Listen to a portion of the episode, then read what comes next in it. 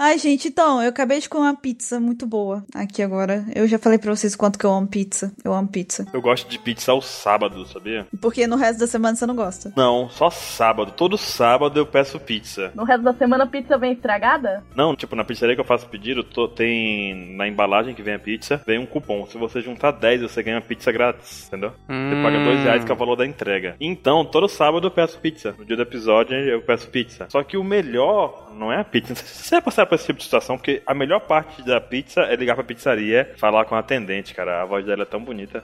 Não, Baruca, eu nunca tive isso, não. Nun- nunca passei por isso. Não. Sério mesmo, a voz dela é tão bonita, cara. Mesmo ela me maltratando, às vezes, ela gritando comigo, sabe? Eu falo assim, você quer pizza de quê? Quatro queijos. Caraca, ela grita com o cliente?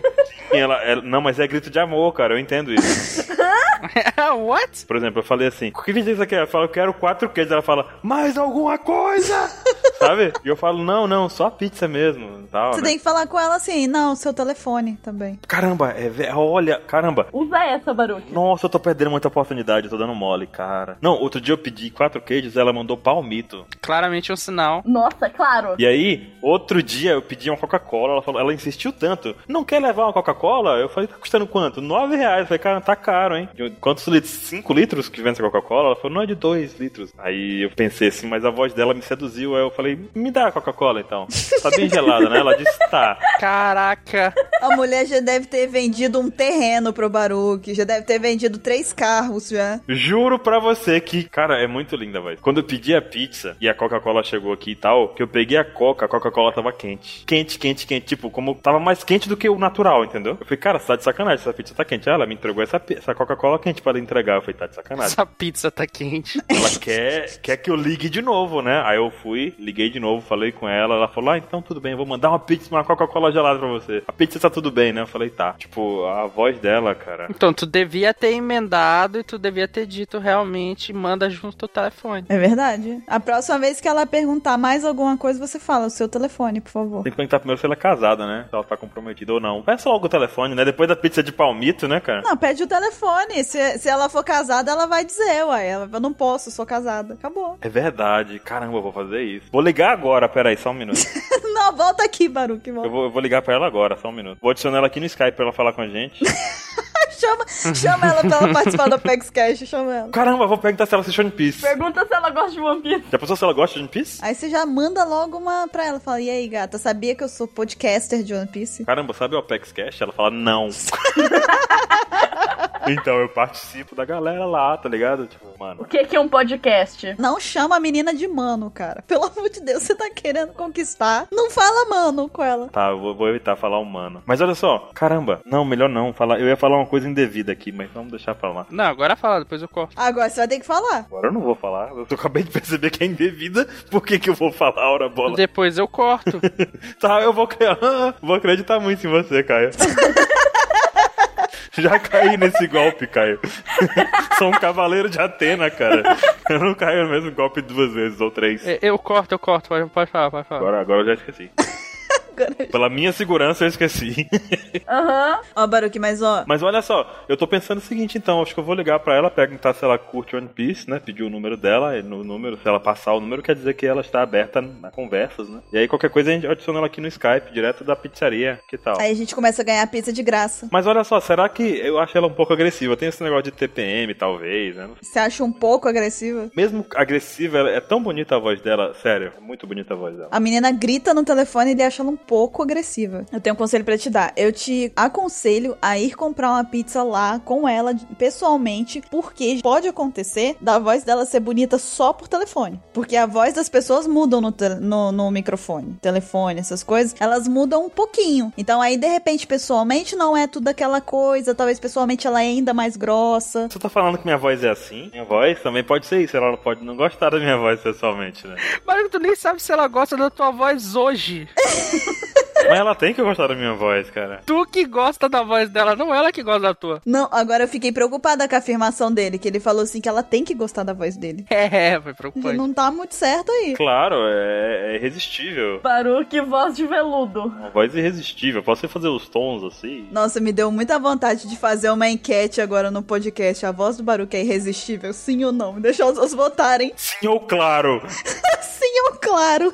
Na verdade, a minha vontade agora é não editar a- as gaguejadas do Baruque, nem as vezes que ele perde controle do que ele tá falando. e ele- Vou começar de novo. Caio, desculpa. Você deixa isso já, seu safado. Eu não deixo, nunca deixo, nunca deixo. Não cortar nenhuma das vezes que ele pede pra cortar. Fica atento aos sinais, porque esse negócio dela te mandar as coisas erradas também pode ser um sinal de que ela tá querendo que você vá lá reclamar pessoalmente, entendeu? Pra Exatamente. poder rolar um pessoalmente, um ao vivo, entendeu? Fica longe a pizzaria? Não sei. Não sabe nem onde fica. Só peço pelo telefone, já tem, eu tenho um ano já que eu tô com esse Naronou aí. Pede o endereço, pede o endereço. Fala assim, onde é que vocês ficam, hein? Cara, eu vou fazer isso. Eu acho que esse sábado agora eu vou pedir a pizza. Falar, ó, prepara a pizza que eu vou pegar aí pessoalmente. Aí Baruque faz a barba, passa um perfume. Ela reconhece você pela voz? Conhecem, na hora que eu faço o pedido, ela fala, ah, você é de tal lugar, beleza, tá chegando. Mas ela fala um pouco mais agressiva, né, cara? Eu imagino a agressividade dessa menina deve ser tipo: Pizzaria! O que que você quer? Ah, eu quero uma pizza. De quê? Mas a pizza é boa, cara. O pior é isso, a pizza é boa. Ela fala, pizzaria, o que você quer? Eu falo, Eu quero uma pizza. Ah, Tu quer uma pizza mesmo? Ah, não me diga! Eu, eu tô imaginando ela, ela como se fosse a Dadan. Não, o pior que, o pior que ela me pergunta toda vez, "O qual, qual o seu pedido? Eu falo, "Ó, eu quero uma pizza, quatro queijos. Ela, Grande! Eu falei, tem média? Não. Então, é Ai, tão grande, né? Caralho. tão grande. Aí ela fala, tá bom. Mais alguma coisa? Ela só tem grande e pequena, what the fuck? Eu tô imaginando ela como se fosse tipo a Dadan, sabe? Falando. Exatamente. Nossa. Ela deve ser aquelas que pega e fala assim: Você quer de quê? A pessoa demora muito, ela tá bom, quatro queijos, escolhe pela pessoa, sabe? Dane-se. Não, o pior é que o, o dia da pizza de palmito, eu não liguei pra reclamar no dia da pizza de palmito. Mas eu liguei na semana seguinte e falei, olha, na semana passada me mandaram pizza de palmito e eu pedi quatro queijos. E aí ela, ai, foi. Então eu vou lhe mandar um Guaraná de graça hoje. Tá vendo? E não mandou. Mandou, mandou, mandou o Guaraná geladinho e tal. Então você tá dizendo que ela, ela é um pouco agressiva, mas ela tem um bom coração. Aham. Às vezes. Às vezes a pizza demora, eu tenho que ligar lá de novo. Ela fala assim, ainda não saiu não, viu? Pra ela entregar. Eu falei, tá com duas horas, senhora, eu tô com fome. Moça, eu pedi ontem. Me ajuda. Falei, eu tenho que, eu tenho que pagar a entrega ainda. Falei, poxa. Aí ela fala, tá chegando! Mas, mas a, a voz dela é, é sensual, é sensual, muito sensual. Vocês nunca passaram por isso, pelo amor de Deus. Não, Baruque, desculpa. E Já tem alguém ligar pra vocês assim, falar com a voz sensual e você ser seduzido a Não. comprar uma Coca-Cola de 9 reais sem necessidade. A Coca-Cola passou quatro dias na geladeira, ninguém bebeu. O máximo que eu já fiz foi fazer amizade com o motoboy que entregava pizza aqui em casa. Não, cara, o negócio é a, é a voz dela, né? E só foi porque ele teve que ir três vezes seguidas. Ela é uma sereia. Pronto, ela é uma sereia. Eita, Dadan, não, é. A Kame pode ser. O máximo que já aconteceu comigo foi inclusive hoje, quando eu pedi a pizza pra mim, que eu liguei e o cara, como eu moro numa cidade muito grande, onde todo mundo se conhece, eu liguei e o cara tem meu cadastro lá e tudo mais, aí ele já, ele já me atendeu tipo assim: "Boa noite, Bururu", sabe? Já falando meu nome, eu, eita, oi. É, ele, tudo bom? Como você tá? Não sei o que. Tipo, o cara perguntou minha vida inteira assim. Que intimidade é essa? E a família? É, foi basicamente isso. Aí ele pegou e falou assim: Você vai querer o quê? Eu falei: Ah, eu quero uma pizza. Ele, então toma uma pizza. Eu, isso, me dá um refrigerante também. Ele, tá bom. Ele chegou pra mim e falou assim: Eu te dou dois refrigerantes. Eu falei: Eu quero. Ele me deu mesmo dois refrigerantes. Esse sim tá apaixonado. Me deu dois refrigerantes. Bururu tá melhor que você, Baruque.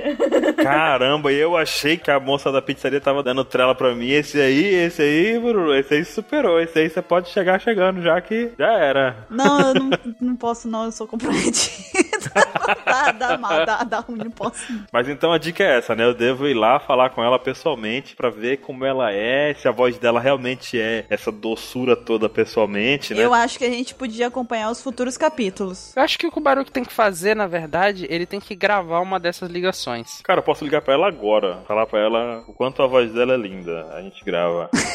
O Eu quero, faz. que, que vocês acham? Liga, vai, vai, Viva a voz. Pode fazer. Você falou, você vai ter que fazer. Cara, vai, agora liga. cara, não, não, não, tô com vergonha agora. Agora liga. A gente fica em silêncio aqui, agora liga. Hoje não é sábado, pô. Ela não deve estar trabalhando.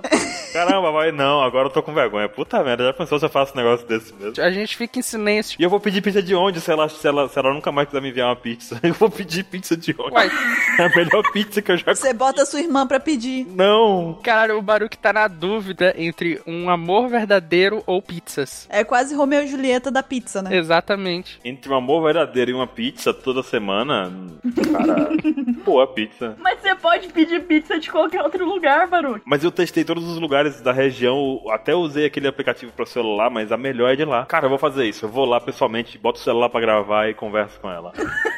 Não, tu vai ligar agora, tu vai ligar agora, liga aí. Não, não, eu tô, eu tô com medo de perder a pizza. Ela não deve estar trabalhando hoje. Hoje não é sábado. Amarelou, amarelou. Ah, é verdade, ela só trabalha nos sábados. Nossa, que trabalho é esse? Eu só consigo falar com ela no sábado, por isso que eu ligo no sábado. Por que, que você acha que, se- que sábado é o dia da pizza? Se eu ligar no domingo, não é ela que atende, é um cara. Gente, o Baruque tá muito apaixonado, gente. Ajuda ele, alguém, pelo amor de Deus. Tá, tá. Se você conhece, qual é o nome da pizzaria, Bruno? Vamos fazer uma propaganda gratuita. Cara, o pior é que a pizzaria é uma pizzaria estranha, porque cada vez que vem a maquininha, Meu Deus. Não tem nome. vem um nome diferente. É, vem um nome diferente. Olha, vê- é, é uma pizzaria estranha. Ele não conhece o endereço, a atendente é grossa. É tipo, Baruque, Mas a pizza é muito boa. O Baruque tá pedindo pizza de uma pizzaria que era a garagem de alguém, assim. é, sabe? Não- Cara, pode ser a pizzaria de garagem, eu tô preocupado, mas assim. Ele liga pra casa de uma pessoa, a pessoa liga e fala pra mãe, mãe, pediram pizza. Aí a mulher faz uma pizza, manda pra filha, a filha pede pra um menino random na rua pra entregar pra Baruque. Olha aí, eu posso falar com a mãe. Ô mãe, eu tenho. Sabe por que essa pizza é diferente, Baruque? É a melhor que tu já provou? Porque todas as outras não tem salmonela. É o tempero. Se foi isso, vou te dizer, viu? Pizza com salmonela tá boa, viu? Não recomenda isso, pelo amor de Deus. Mas que é boa pizza é. Agora eu não posso perder o lugar da pizza, tá muito preocupante. A questão é eu ir lá, camuflado, fazer uma voz diferente, falar, oi, tudo bem? Sabe, uma vozinha assim, tipo aquele pessoal que faz gameplay de Minecraft, sabe? Aquele seu fone que tem modulador de voz, leva ele. Nossa, eu podia usar ele pra ligar, né? Era? Isso, é uma boa. Ligava pelo Skype e falava, oi, tudo bem? E aí, gatinha, qual o seu nome? Usa o seu alter ego, Juquinha. Baruque só faltou agora falar, sei lá, né? Fala, galera.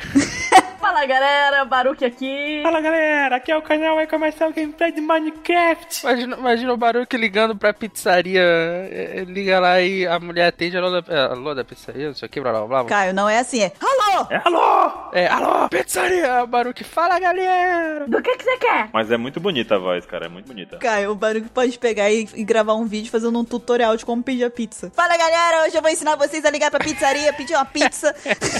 Exatamente. Vou gravar aqui, ó. Essa aqui é a Mari Cleides, vai estar comigo aqui em todo o processo.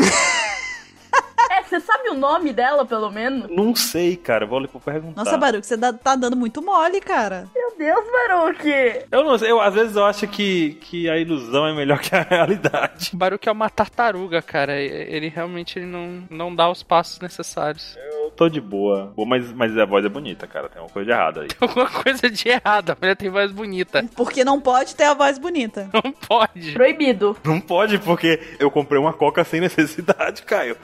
a que ponto eu cheguei, cara? O nome da mulher é Sauron. Cara, eu não sei o que que ela... Tem um negócio ali, vou, qualquer dia eu boto ela pra falar com você. Depois que você conseguir saber o nome dela, Vai ser engraçado, porque se der certo e Baruque der certo com essa menina, a gente vai ter que pegar esse podcast e mostrar pra ela no futuro. Pra falar, olha o que Sim. que o Baruque falou de você. No brinde de casamento, sabe? como assim eu sou grossa? É, como assim eu sou grossa? Como, como assim? Eu não te vendi 50 pizzas? Tava reclamando naquela época, safado. Não, é porque... Te mandei até guardar de graça. Seu porra. Eita porra. Cara, eu não sei, talvez um dia eu apareça lá só pra dar uma olhadinha assim e ver como é que é, entendeu? Não, acho que você devia começar com o telefone. Primeira coisa é pedir o telefone dela. Mais alguma coisa? Seu telefone. Vai ter enquete no site? Vai ter duas enquetes. Primeira, a voz do Baruque é irresistível. Sim ou claro, as alternativas. Tá. Aham. A segunda é o Baruque deve ou não ir visitar pessoalmente a garota. Vamos dar um nome pra ela, pra poder ela ter uma personalidade. Pizza Girl. Qual o nome? Pizza Girl não, podia ser Kokoro-san, né? Meu Deus. Meu Deus, Baruque. É isso que tu tem como ideia de, de mulher Não ideal? sei, cara. Tô, tô assustado agora. Não, me dá uma ideia boa aí, eu não sou muito boa em ideia com o nome, você sabe disso. Maquino é uma vendedora e tal. Mas Vocês querem, vocês querem contar a minha saga, as minha- minhas aventuras amorosas? Sim, começou aqui um- uma uma saga amorosa. Tá bom. Não, tá bom. Você que deixou um livro aberto aqui. Agora sua vida virou um livro aberto. Tá bom, vamos, vamos lá, vamos lá. Se o pessoal votar que sim, eu ligo pra ela, eu vou lá, então, sei lá. Se o pessoal voltar. Ah, não, eu vou fazer uma. Se o Baruque tem que ligar e gravar um podcast ele ligando pra menina. Boa, boa, é melhor. Esquece a minha, esquece a minha, bota essa. Vai, vai, vai, peraí. Baruque deve ligar para a pizzaria, a moça da pizzaria, e gravar no próximo Opex Cast. No próximo não, dá uma data, não fala a próxima, bota um dia. Tá bom, tá bom. Deve ligar para a moça da pizzaria e deixar em, no Viva Voz. Ele liga pelo Skype, a gente vai pegar a gravação perfeita. Eu devo fazer minha voz ou devo fazer uma voz melhor? Baruque, você tem que ser você mesmo. Ela tem que gostar de você como você é. Seja você mesmo. Mas será que ela tá fazendo uma voz bonita ou sei lá? Parou que ela tá com raiva, ela não tá nem aí pra fim de voz. Caramba, será que a voz dela com raiva é bonita e se ela tiver calma vai ser mais bonita ainda, cara? Ou pode ser feia quando ela tiver calma. Poxa vida, então é muito triste. Você vai ter que ficar constantemente tirando ela do sério, sabe? Ah, isso é fácil, né? É, só ser você mesmo. É. Ai, é sensacional. Caramba, com esses amigos fica difícil a vida. viu? Essas amizades que eu arrumei, cara, por quê? Uai, ó- olha a namorada que você tá querendo arrumar também. Eu não tô falando nem de namoro, eu tô falando de, de pizza. Eita, É, Então é só uns lances, Baruque. É assim? Eu acho bonita a voz. tá bom. Tá bom, barulho. Eu, eu quero, eu vou esperar pra ver os próximos capítulos. Eu vou esperar. Manterei vocês atualizados sobre o caso. Sábado agora eu vou já perguntar o nome dela logo de cara. Qual é o seu nome? Só se ela fala assim, Juris Clay. Catiúcia. O nome eu acho justo. Mas vocês sabem que as pessoas não acreditam que meu nome é o meu nome quando eu digo, né? Minha mãe não acredita até hoje. Ela é uma das que não acredita quando eu digo que tá falando com Baruque. Quem tá falando Baruque? Aí Ela, aham. Ela, ela simplesmente é totalmente descrente do meu nome. Hum, Ah, Isso é bom, né? Porque eu não sei o dela ainda. eu não acredito que é seu nome às vezes. É, talvez não seja, tá vendo? Isso vai acabar dando aqueles casos de família, não tem? Vai todo mundo da OPEX parar lá naqueles palcos do SBT, lá naqueles programas de auditório, com o Baruque lá, eu tenho que fazer uma confissão. Todos estes anos, meu nome não é Baruque, é realmente Juquinha mesmo. Isso é o João Kleber. Vamos fazer o seguinte: quando todo mundo vier pra São Paulo, a gente vai nessa pizzaria. É, vai acontecer fácil isso, né? o barulho que tá, tá enrolando. Semana que vem. Vai é muito fácil mesmo. Ah, final do ano. Estamos aí. Lari, fica na sua. Tô tentando complicar as coisas. A gente pode botar então a Lari, Ettore, 27, o Ansem, todo mundo pra ir com você então. Por favor, eu vou. Não, tem que ter Kai, tem que ter, tem que ter a Bururu, tem que ter Caio. É, desculpinha, né? Aham. Tem que ter o lá do Japão também, né? Ah, tá, o também. Cara, dá- se eu- é porque eu não tenho dinheiro, mas dá vontade de trazer o tão de raiva. Botar ele ali e falar, agora você vai. Só de sacanagem. Aí eu faço igual o programa Silvio Santos, né? em nome do amor, né? Mas, gente, é isso. Só queria compartilhar que eu também gosto de pizza no sábado. Era só isso. Eu gosto de pizzas terças, sem nenhum motivo aparente mesmo. Eu gosto de pizza todo dia, como seres normais. Boa, Lari, boa. Verdade. Mas um dia você vai encontrar, Lari, alguém que vai te fazer comprar uma Coca-Cola por um valor absurdo e que só vai estar um dia na semana disponível. Eu já tive paixonitezinha por cliente. Eita, olha só a verdade começando a aparecer. Vou anotar aqui, peraí. Ei, isso aconteceu comigo quando eu trabalhava, no meu primeiro emprego que eu trabalhava como atendente de suporte e tal, eu passava o dia inteiro falando e as pessoas às vezes chegavam lá e falavam assim: "Quem é o Mauro?", né? Queriam me conhecer, porque falavam sempre comigo de problemas, né? Meu controle tá com problema, minha internet não funciona. Aí eu atendia as pessoas e as pessoas às vezes iam lá pagar a conta e queriam me conhecer. Só que elas nunca acertavam meu nome, então nunca me conheceram, né? Falando, não, ele não tá aqui, não. Mauro não veio hoje. Não tem Mauro aqui, infelizmente. Não, o pior é que eu vendia errado quando eu gostava da pessoa, por- porque eu me distraía Olha aí, olha aí, tá vendo? várias vezes. Por isso que eu recebi pizza de palmito, tá vendo? Caraca. Agora sim. Tá tudo explicado, agora eu acredito. Vou ligar, vou ligar agora. Peraí, peraí, você tá me dizendo que a mulher da pizzaria é a Lari? Mas peraí, você fazia isso também então? Quer dizer que a mulher da pizzaria pode ter um comportamento semelhante. Mas era sem querer! O cara pedia pipoca média, ela entregava pipoca grande. Você gritava com a pessoa? Meu, eu já esqueci de entregar o ingresso pro cara. Tá, e aí tu ficou olhando pra ele ô, com cara de idiota, assim, tipo... É, aí eu guardei o ingresso esperando ele voltar. Ele não voltou, acho que ele não gostou de mim. Caramba, velho! O cara pensou, essa menina é louca, vou, vou me embora daqui. Uma semana depois chegou um processo lá no cinema, porque ele foi. A menina se recusou a dar o ingresso pra ele pra ele entrar no cinema. Não, ele que esqueceu e saiu andando. Daí Eu guardei e esperei ele voltar, que é o que acontece direto. Só que Acontece direto, quer dizer, ela, ela tem esse paixonite direto. É. Pequenas paixonites do dia a dia.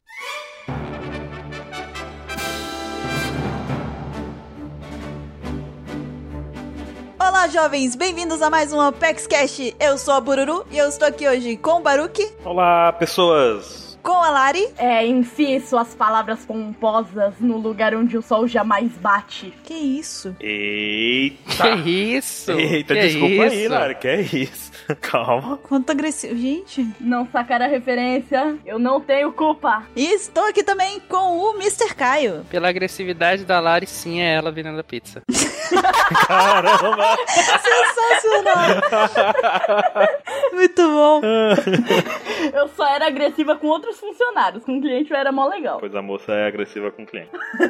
Ela deve ser muito legal com os outros funcionários. né? Aí o Baruque começa a trabalhar lá agora. Imagina a mulher, tipo, oi, Florentão, a gente tem um pedido aqui desse cliente, filho da puta. O que que você quer? Quatro queijos? Ah, Olha, uma pizza, quatro queijos pro cliente e tal, que ele tá pedindo e tal. Que tamanho? tá chegando! a melhor parte é quando ela diz assim, de 30 a 40 minutos, senhor. Só que às vezes ela fala um pouco mais agressiva, né? Aham. 30, 40 minutos, senhor. Vai demorar o tempo que eu quiser. Porra! E essa semana nós vamos fazer a parte 3 dos verdadeiros piratas de One Piece, mas antes de mais nada, vamos para a leitura dos e-mails mal educados.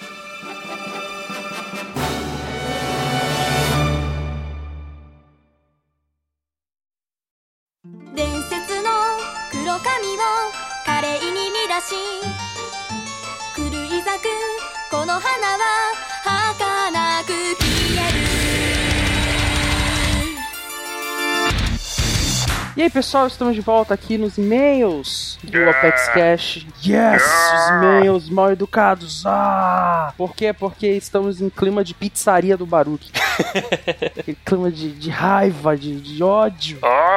E o que, é que a gente tá ouvindo, Etori? Ah! Baby Metal! Baby Metal! Sobe a música aí! 「さあ時は来たもう迷わない」「握りしめたの18切符」「東へ西へ南へ北へ」「今日も土線に突撃」「上手下手」「独立不動のエトリ」「逆大拡大転大折りたたみ」 Tô quebrando meu pescoço agora. Headbang, headbang, headbang! Estamos loucos aqui no Baby Metal! Mas muito bom, muito bom, Etori! Muito bom. E quais são os recados que a gente tem pra essa semana? Primeiramente, eu vou puxar o primeiro aqui. Eu vou puxar o primeiro. Ok, ele me cortou, vocês viram, né? Isso é falta de educação. É, é o ódio. a gente tá tomando conta desse Opex Cash. Ah, Mas o primeiro aqui é o iTunes, Etori. A gente tem que receber avaliações do iTunes pra crescer. Então você, fã, você tem obrigação. Vocês devem fazer isso. Vocês devem avaliar a gente, deixa lá cinco estrelas se você acha que a gente merece. Se não, deixa outra coisa. Mas a gente vai agradecer sempre qualquer avaliação. Não é isso, Etori? Não vai não, porque nós somos mal educados. É verdade! Ah, tem que ser cinco estrelas. E qual é o próximo, Etori? Tô tendo que lembrar vocês de mandarem o e-mail das pedrinhas, né, gente? Última semana pro Sim. cast de pedrinhas, então mandem os e-mails, senão continuaremos sendo mal educados. Exatamente. e o último recado que a gente tem aqui é do Facebook. Vocês curtam a página da OPEX no Facebook. Deixa seu like lá que todo mundo posta um trilhão de coisas legais e mal educadas também. Não, brincadeira. Na página é só coisas legais. e já indo aqui direto para as fanarts, Etori, fanarts dos nossos fãs mal educados. Não, não, não. Não, não, não. Não somos Não, os fãs educados. não, né? não, eles não, só a gente, cara. Só a gente, só a gente. Se você não quiser ouvir os e-mails, pule para. 42 minutos e uma pizza. Começando aqui, nós temos o Hernani Gregório. Ele manda o QT e o Contador de Histórias. Muito bom. Muito bom, muito bom. QT sempre, né? che- Passa um tempo fora ele volta empolgadaço, né? Pois é, cara. Nossa, eu fiquei ouvindo a- aquela abertura e falei, meu Deus, quero ter essas aventuras também. Pois é, né? Quase um pirata. Pois é. E ele mandou aqui também o Que Pena Amor, que é né, o meu sofrimento, tendo que ouvir todo mundo cantando no cast. E ten- eu tendo que ficar editando a musiquinha no fundo, que triste. Nossa, cara. Não é fácil ser eu. Não é fácil, bicho. Tô vendo aqui. Esses malditos, malditos! E ainda tem o 27 te provocando no final. Que pena, amor. ah, meu Deus. E qual é a próxima? Quem, quem foi que mandou o próximo fanart mal educada? É do Francisco de Assis, que tem o anarquista. É uma tirinha, né? Muito boa. Do, do que tem o seu- a história do arroz lá por cima do feijão, né? Cara, isso é muito errado. É muito errado. Muito errado. Muito errado, muito errado. Isso não deveria estar acontecendo. Pois é, e continuando com o Francisco de Assis, ele mandou mais uma do QT e o Contador de Histórias. É uma Exatamente. capa de livro. Muito bom. que tem, entrou na, na cultura popular já, o contador de histórias. Pois é, cara. O pessoal adorou, adorou. E a próxima que a gente tem aqui também é do Israel Cáceres. Ele manda o gigante guerreiro de Elbaf da Leon. Porra! Ficou muito bom, ficou muito bom que a gente, né, citou ali o gigante guerreiro de Elbaf. Logo pegou a referência, Pegou na hora. pegou na hora, tá ali ele todo pintadinho, com um bando de desenho do 27. Não, Muito bem feito. Urso bem legal, bem legal. Com a próxima, Itori. É do Luiz Henrique, Ketei das Limas Apimentadas. A historinha do Ketei com suco de lima. Uma camisa da Bahia ali. Cara, eu preciso dizer que eu cresci, tem um pé de lima lá na casa da minha mãe e eu entendo a dor dele, viu? Às vezes acabava fazendo esse suco de lima e é difícil de se acostumar. O Ettore bebia isso todo dia, coitado. Pois é. Tu vê que tem um bife ali também com um pedação de pimenta, uma pimenta inteira ali. Pimenta inteira, né? Muito, muito bom. Demais, demais. E a próxima que a gente tem aqui é do Madison Santos. Ele mandou várias, né, Vitor? Ele mandou umas 500, né? Mandou muitas. Esse tava empolgado. Tava empolgado, mandou a Bururu, versão sininho, né? Que é menor que uma mão. Ela cabe numa mão. Muito bom. Mandou também a Carrot, coelhinha da Duracell. Muito boas referências do 27. 10 27, né? 27, cara. É, 27 vim se detendo. Mandou ali o Better Call Sol, Jaguar de Sol. Caraca, As referências. caraca. E também a senhora Ketei ali, que é uma montagenzinha da Sakura, né? Putíssima. Ai, que bom. a senhora Ketei vive no clima de, da pizzaria do Baruch. Pois é. Ou será que não? Hum. Não sabemos, não sabemos, né? E quem foi o próximo a mandar fanarts aqui? O Etori? Mário Souza, o Brook Araqueto. Caraca, Meu vocês Deus não do fizeram isso. Cara, é assustador. O, o cast sai do controle quando tem QT. Pois é, meu, pois é. Ao vivo em Salvador, hein? Ao vivo Ah, em Salvador. Continuando do Mário Souza, a Carrot da Duracell também. A coelhinha da Duracell. O QT das Aventuras. Não, Adventures. QT Adventures. Adventures, exatamente. É ele aí, né? Sendo um baiano preguiçoso na rede ali, só com um pratozinho de comida. Tá de boa. Esse aqui eu gostei muito, hein? QT o contador de histórias com a capa do Forrest Gump. Exato, Cara, ficou muito bom. muito bom. Vamos mandar esse, essa aí pro, pra Doc 5? Vou, vou mandar esse pro Doc 5, cara. Genial. Falar com o carinha da Doc 5 lá, né? Uhum. Quem sabe, quem sabe. E agora, pra finalizar as dele, é os Mink Super Choque. pois é, né? Caraca, Porque os minks todos são elétricos, né? Pois é. Será que eles têm algum parentesco com o Super Choque? Não sei, né? Não sei. Não dizendo que tem, mas também que não tem. E falar em raças, a próxima que a gente tem aqui é do Matheus José de Almeida, que ele manda, cara, as novas raças de One Piece. E é coisa do 27, cara. Como é que o 27 me fala que existe a raça dos que usam óculos e a raça dos tatuados? Eu sou dos tatuados e dos que usam óculos. E agora? Olha aí, tu é um híbrido, tu é um dual class. Pois é. O o 27 faz a lista assim, não, as raças que eu quero ver, ele fala na maior cara de pau, a raça dos tatuados. What? Esse não tem vergonha na cara. Ele já nasce com a tatuagem ali, o bebê já nasce todo tatuadinho, corpo fechado. O Rural já nasceu com todas ali, cara. É. Inclusive é do, do coração, né, também. Pois é. O Ace, sem saber que ia entrar pro bando do, do Barba Branca, já tinha a tatuagem dele desde pequeno. Desde, desde pequeno, né, já tinha lá. Cara, as loucuras do 27, cara, né? E ele mandou também aqui o Que Pena Amor, né, que é o... Hoje é você que está sofrendo, amor. Hoje sou eu que não quer. E a Bururu ali, ô, saudade. Ah, meu Deus do céu. Só eu que não tenho saudade nenhuma, cara. Eu entendo, bicho, eu entendo. nenhuma, nenhuma, nenhuma. Quando vocês começam a cantar no cast, eu, eu me pergunto por que eu ainda ouço. Por que, que eu ainda edito? Caraca. E qual é a próxima, Etori? Qual foi que ele mandou? É do Roberto Suzy. É o QT sendo batizado no Acarajé. Que loucura, hein, cara. Um Baiano sendo batizado. Caraca. É, o o Roberto Souza, ele é fã, assim, há muito tempo, e aí falou que só não manda mais meme porque anda ultra upado, mas fica um abraço aí pro Roberto Souza. Não esquecemos de você, meu querido. Abraço nível mais educado, hein? É, um abraço de Tamanduá. a próxima que manda, mandaram aqui é o Vigílio Missão Neto, Missão. Ô, louco. Ô, louco, ele tem uma missão a cumprir na vida. Ele já nasceu na missão. Já, já nasceu na missão, tem, um- tem uma quest. Ô, louco. E ele mandou aqui o uma, uma série original de Elbaf, de Elfba, na verdade, Better Call Saul. Muito boa. muito, muito boa. E essa é a última, né, que a gente recebeu essa semana. É a última. É a última, exatamente. Terminamos aqui as fanarts mal educadas. Ah. Mas, Ettore, não termina aqui a leitura de e-mails, porque a gente também tem e-mails mal educados, não é isso? É, Não seria uma leitura de e-mail sem e-mails, né? Exatamente, faz todo sentido, né? todo sentido, faz todo sentido. Mas olha só, o primeiro que a gente tem aqui é do Tássio Andrade, 27 anos, Porto Seguro, Bahia. Show. E esse safado manda o seguinte: que isso? Que isso, cara?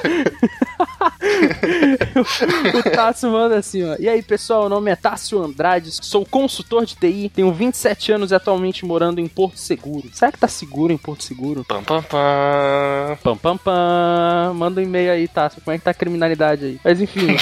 Infame. Que infame, né, cara? Ai, meu Deus.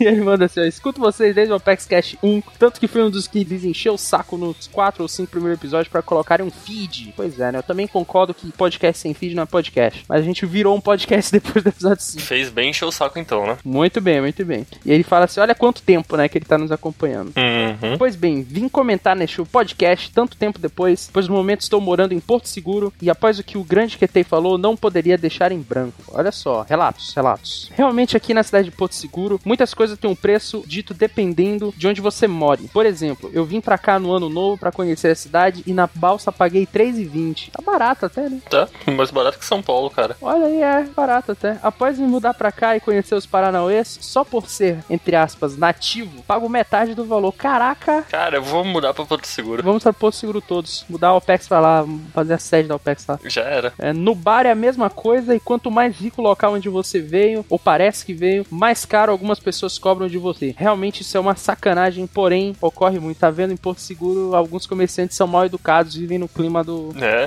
da pizzaria do Baduque. da pizzaria do Baruch.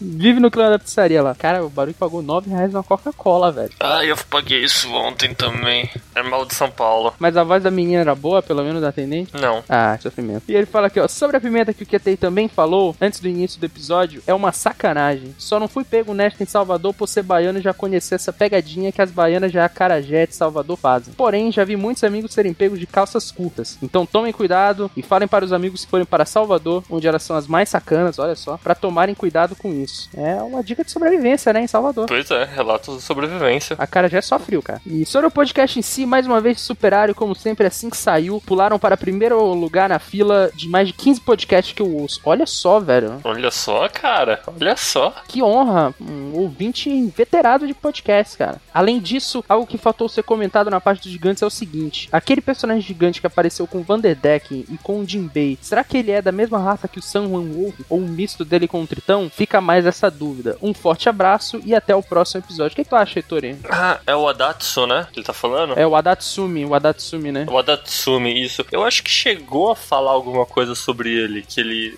do mar ali, não chegou? O Vanderdecken mesmo fala alguma coisa sobre isso? Ele é um tritão, né? Um, um- Eu acho que ele é o Tritão mesmo. eu acho que ele é um tritão, um baiacu, algum troço assim. É né? isso, de- é Tritão Baiacu. Agora, se ele é gigante, eu não sei te dizer. É, eu- ele pode até ser, né? Meio tritão, meio gigante, não sei. Uhum. Mas é uma dúvida que fica aí. Talvez o 27 saiba responder. Pois é, é legal que ele tenha levantado essa, essa dúvida aí. Aham, muito boa, muito boa. Uhum. Mas é isso, né? Obrigado, Tássio Andrade. Mande mais e-mails. E qual é o próximo que a gente tem, Ettore? Maldito e-mail. Maldito e-mail. Não, brincadeira, gente. Não! É do Paulo Vitor, 17 anos. Rondonópolis, Mato Grosso. Ele manda o seguinte: E aí, pessoal da OPEX? Aqui é Paulo Vitor, tenho 17 anos, sou estudante e moro em Rondonópolis, Mato Grosso. Meus personagens favoritos são Luffy e Law. E tá com nada, então. Tem que gostar do Frank, cara. É, verdade. Tem que gostar da Carrot. Claro, né? Ó, o concurso, né? Uhum. É, ele manda assim: Bom, galera do OPEX, tenho basicamente três perguntinhas pra vocês. Olha lá, três, hein? Vamos lá, vamos lá. A primeira que é a que eu gostaria de saber qual que é o esporte favorito de cada membro da OPEX e por quê. E por que é o favorito. Podem citar programas esportivos caso assistam tipo WWE. Então, qual é o teu, Ettore? Cara, eu preciso dizer que eu joguei rugby por muito tempo, entendeu? Então tá disparado é o esporte favorito. Olha, eu gosto muito de tênis. Você curte tênis, cara? Eu não entendo nada. Eu gosto muito de tênis. Tênis é muito legal, inclusive fã número um do Djokovic no Brasil. Olha só. Grande Djokovic. Desde antes dele ser o primeiro, viu? Sou, não, não sou modinho. Mas se fosse considerado mercado espo-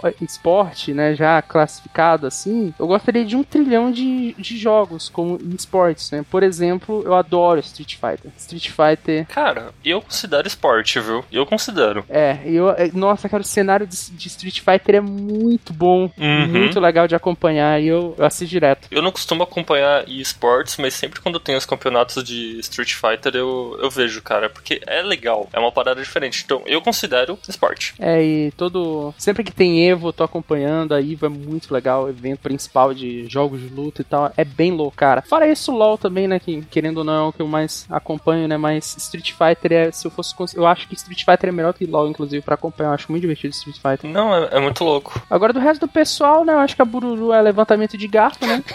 né? Eu acho justo. Provavelmente.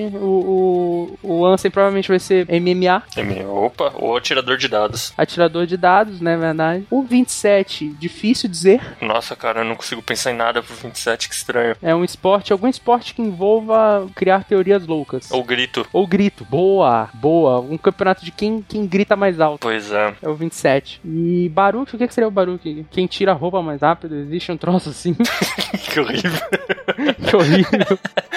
E, não, se bem que ele gosta. de- Dá pra considerar esporte sobrevivência na selva? Acho que dá, vai. É, sobrevivência na selva, daí ele gosta de ficar largado e pelado em algum canto do mundo, né? Uhum. O QT só não pode ser corrida. É, Porque a gente sabe que QT e carro. É, não dá, não dá, não dá. E a Lari provavelmente seria o quê? A Lari. também- Alguma coisa de edição. Porque ela, ela tá entrando nessa agora e a Lari tá muito bem na edição. Quem edita mais rápido? Tá- Olha toda só. semana tá eu e ela concorrendo. Tá vocês dois lá. É, v- vamos fazer um campeonato disso. E a segunda pergunta dele é, na nossa opinião, qual que seria o esporte que cada Mugiwara pratica e o que eles não praticam de jeito Hum, nenhum? Boa, essa é boa, hein? Hum, essa é da hora. Foi da hora. O Usopp é o mais óbvio, né? Atirador, assim, é, tira o alvo, né? Tiro ao óbvio, o que ele não praticaria seria MMA, né? Pô, sem dúvida. Sem dúvida nenhuma, né? Não, mas vamos lá, vamos colocar assim. Nami também não praticaria de jeito nenhum MMA. É, sem chance pra, pra Nami. Eu acho que a Nami jogaria xadrez. Xadrez, será? Eu acho que a Robin jogaria xadrez, cara. Boa, boa. A Robin é. O que, que a Nami faria? Hum, Corrida de salto alto. caraca. o Luffy seria, né, comer, né? Aqueles, aqueles campeonatos de, de quem come mais cachorro quente, sabe? Nossa, pode crer, cara. Eu dispararia, venceria fácil. Fácil, easy, easy, easy. E o que, que o Luffy não praticaria? Natação. Natação! Boa! nem ele, nem Brook, né? Nem ele, nem Brook, nem Robin, nem Choppa. É, verdade. Todos aí já não praticam natação. Pois é. O Zoro seria esgrima. Boa, é verdade. Esgrima, né? Claro. Ó, o O que, que ele não participaria? No... Taekwondo. Taekwondo usaria. É, pode crer. o Sanji pra- praticaria Taekwondo e o Zoro não. É, e o, e o Sanji não praticaria esgrima. E o Brook? O que, que o Brook faria? O Brook. Hum. E Esgrima também, né? Eu acho que esgrima também e, obviamente, natação ele não pode. É, exatamente. É. E o Frank? Cara, Frank. O Frank é boxe. Bo- Nossa, perfeito. Não, perfeito, perfeito, perfeito. É, o Frank é boxe. E o que, que ele não faria? Que não tem cara de Frank. Ginástica artística. Caraca, é, não dá. Ele, ele é baixão demais pra isso. É, não dá, não dá, realmente ficou difícil. E o Chopper? O que, que o Chopper faria? O Chopper é bom, hein? Cara, eu acho que o Chopa, ele serve pra Kung Fu, mano. Artes marciais. Boa, boa, ele tem até uma forma assim, né? essa, essa nova forma dele, eu acho que artes marciais fica perfeito pra ele. É, e ele ainda também não nadaria, né? Não, não nadaria. E a Carrot? A Carrot! Carrot, claro, pô, não é Mugiwara. Carrot também seria de comer, só que seria de cenouras. Quem come mais cenouras no mundo mais rápido. Acho digno. E o Que que, que que ela ela não, não praticaria? faria?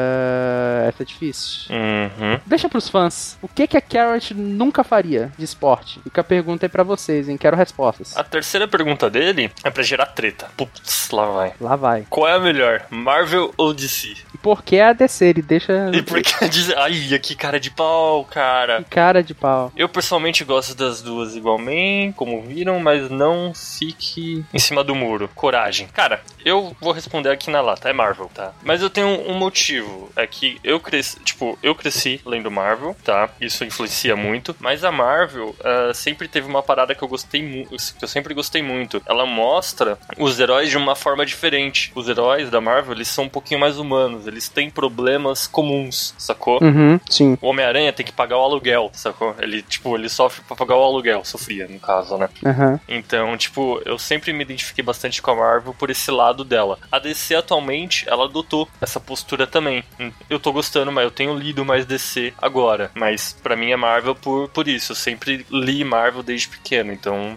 tem essa. E você, cara? Eu não sou leitor inveterado de HQ, mas eu já li muita coisa na vida. Uhum. Eu prefiro, eu sempre caí um pouco mais pra Marvel exatamente por isso. Porque eu acho que o herói mais humano ele é mais legal, porque ele te aproxima um pouco mais dessa realidade. É, você se identifica, mas os X-Men, cara, os X-Men é um bando de, de jovem com problemas. É, é muito legal isso. Sim, cada um tem sua crise, né? Seu, sua dificuldade, é bem legal isso. E eu realmente caio um pouco mais por isso, mas isso em HQ. Eu acho que na HQ é discutível. Agora no cinema, cara, não tem nada pra DC. Eu acho que, sinceramente, a Marvel já passou há muito tempo da DC na- no cinema. Então no cinema Não sei, eu acho que a, a DC ela tem a oportunidade de, de chegar, entendeu? Ah, sim, sim. Ela, ela tá caminhando pra isso. A gente vai depender agora, honestamente, do próximo filme aí da Marvel que vai sair, que é o Doutor Estranho, né? Aham. Vamos ver como que ela sai. Ela tem a chance de salvar o, o cenário de herói nos cinemas. É, eu tô bem empolgado com, com o Doutor Estranho. Porque esse ano foi bem fraquinho, né? É, eu tô bem empolgado com o Doutor Estranho, mas. Ah, vamos concordar que tem o. Ai meu Deus, sou péssimo pra pronunciar o nome dele. O Benedict Benedict Cumberbatch. Cumberbatch, isso, cara, o maluco é perfeito. Ele, por si só, já salva o filme. Ele é um puta de um ator mesmo. Agora, por exemplo, Man of Steel eu assisti, eu assisti- eu acho horrível. Nossa, Man of Steel não dá, cara. Horrível. Então, assim, parece que a, Ma- a Marvel, ela, quando ela fica ruim é, no cinema, é, é pouca coisa, sabe? Ela fica, tipo, ela desce um pouco o nível. Tirando o Thor e Iron Man 3, né? É, é verdade, verdade. Esses aí caíram bem o nível. Agora, quando a DC resolve cair o nível, parece que some, assim, Pois é. ela quebra o gráfico, sabe? Mas é isso aí, eu acho que eu também caio um pouco mais pra Marvel. Agora eu não sei o resto do pessoal, né? A gente pode. Você pode mandar essa pergunta também pro, pe- pro pessoal no Facebook e talvez eles respondem lá nos seus perfis, né? Bururu Opex, Baruque Opex, Ancião Opex, que não, não sei a opinião dos outros, né? Mas fica aqui, eu e o Ettore, a gente cai um pouco mais pra Marvel, né? É. E ele completa dizendo: Obrigado por ler o e-mail, desculpem caso tenha ficado muito grande, ficou não. Ou não? E ter desviado um pouco do assunto. E foi suave, foi divertido. Foi divertido, Vocês são divertido. super demais. Super! Um beijo pras meninas da UPEC, especialmente pra Lari. Olha, Lari, olha, Lari. Olha, Lari! Olha só! E um abraço pros manos. Valeu, Valeu, valeu, valeu, Vitor. Paulo Vitor. Paulo Vitor. E é isso aí, né, Tori? Terminamos aqui os e-mails da semana? terminamos! Yes! Fiquem ouvindo aí, Baby Metal, e é, até o próximo e-mail. E curtam aí o Opexcast da semana, que tá bem divertido, pessoal. Tá muito bom. E muito violento. Falou, pessoal. Até mais. Falou, gente. Se cuidem.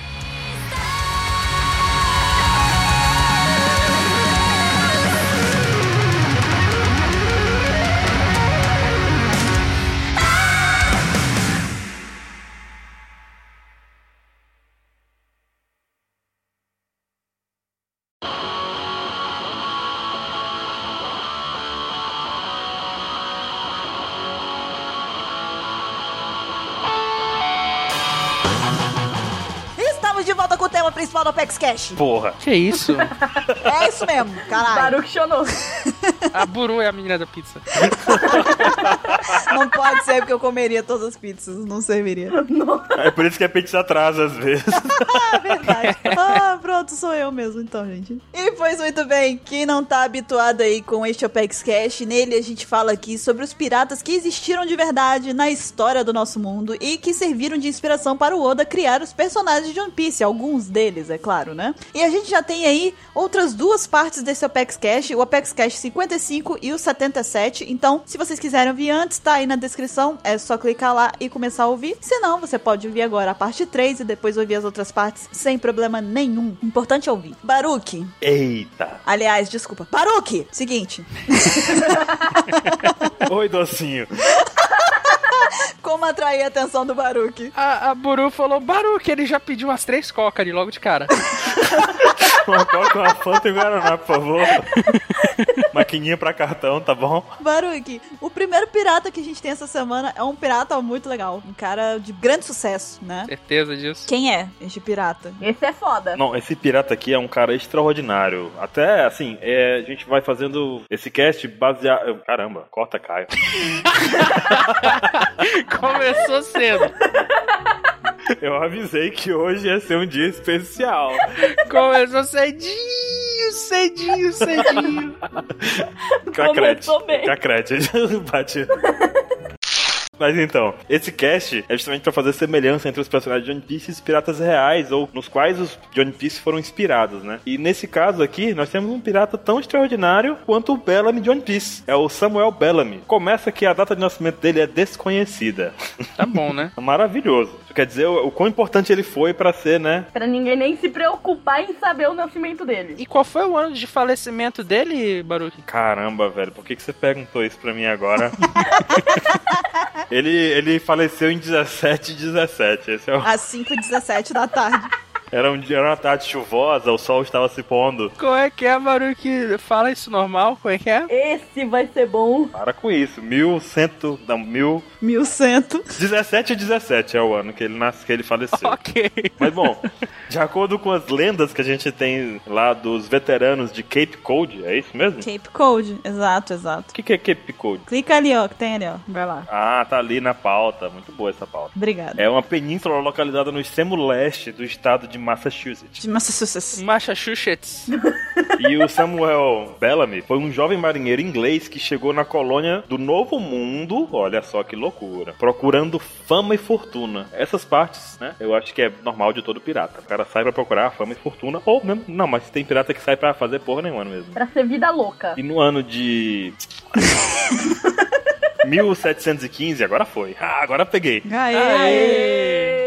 Ele persuadiu um patrono rico a financiar um seu navio e a tripulação para que eles navegassem à procura de navios espanhóis afundados, procurando pelos tesouros na costa da Flórida. Até aí também um pirata tradicional, o cara quer procurar tesouros de navios afundados, né? Os navios espanhóis tinham muito ouro, Caio? Sim, carregavam. Eu não sou Caio, mas carregavam bastante, porque eles tinham as colônias no Caribe. tá? Boa, boa. Olha aí, era... eu não lembrava onde era as colônias. Não, mentira, as do Caribe era da Inglaterra, mas eles tinham colônias na América Central. Olha aí. Tá Olha, vendo? Tá vendo? os conhecimentos. E o tesouro não era a única coisa que passava pela cabeça do nosso amigo Bellamy, né? Ele prometeu à jovem Maria Hallett, Hallett? Hallett. que voltaria algum dia. Aquela coisa assim, ah, meu amor, volto já, vou comprar cigarro. Vou comprar pizza. É igual a menina da pizza, né, com o Baruque. Um dia a pizza chega. Será que o Tachi não chegou ainda? Ela disse pra mim. Safada. What?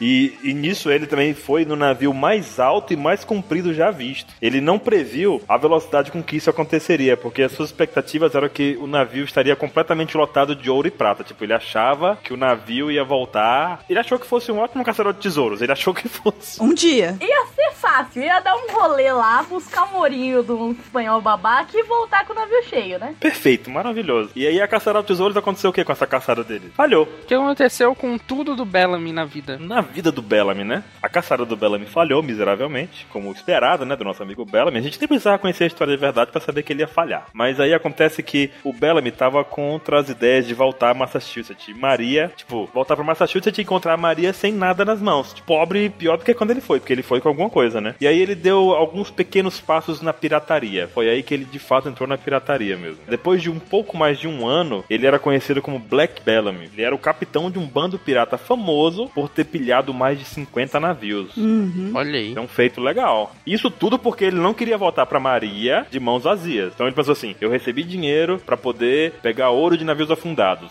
Deu merda, deu merda. O que, que eu faço? Vou pilhar navios e voltar pra casa com dinheiro no bolso. Só que a gente sabe que entrar na vida do crime, na vida de, de periculosidade da vida, é mais fácil do que sair, né, gente? É. Sim. E em uma manhã fora de Cuba, o Bellamy e os seus bucaneiros capturaram o Waida. Capturaram o Waida, que é um galeão de 30 metros com três mach mastros. O galeão vem com três machos. Deve ter sido feito pelo Tom Sam. Turbo Galeão encontra três Gogoboy na. três machos no, no navio. Com gravatinha borboleta. Fazendo polidense, né? Três gogoboy dançando.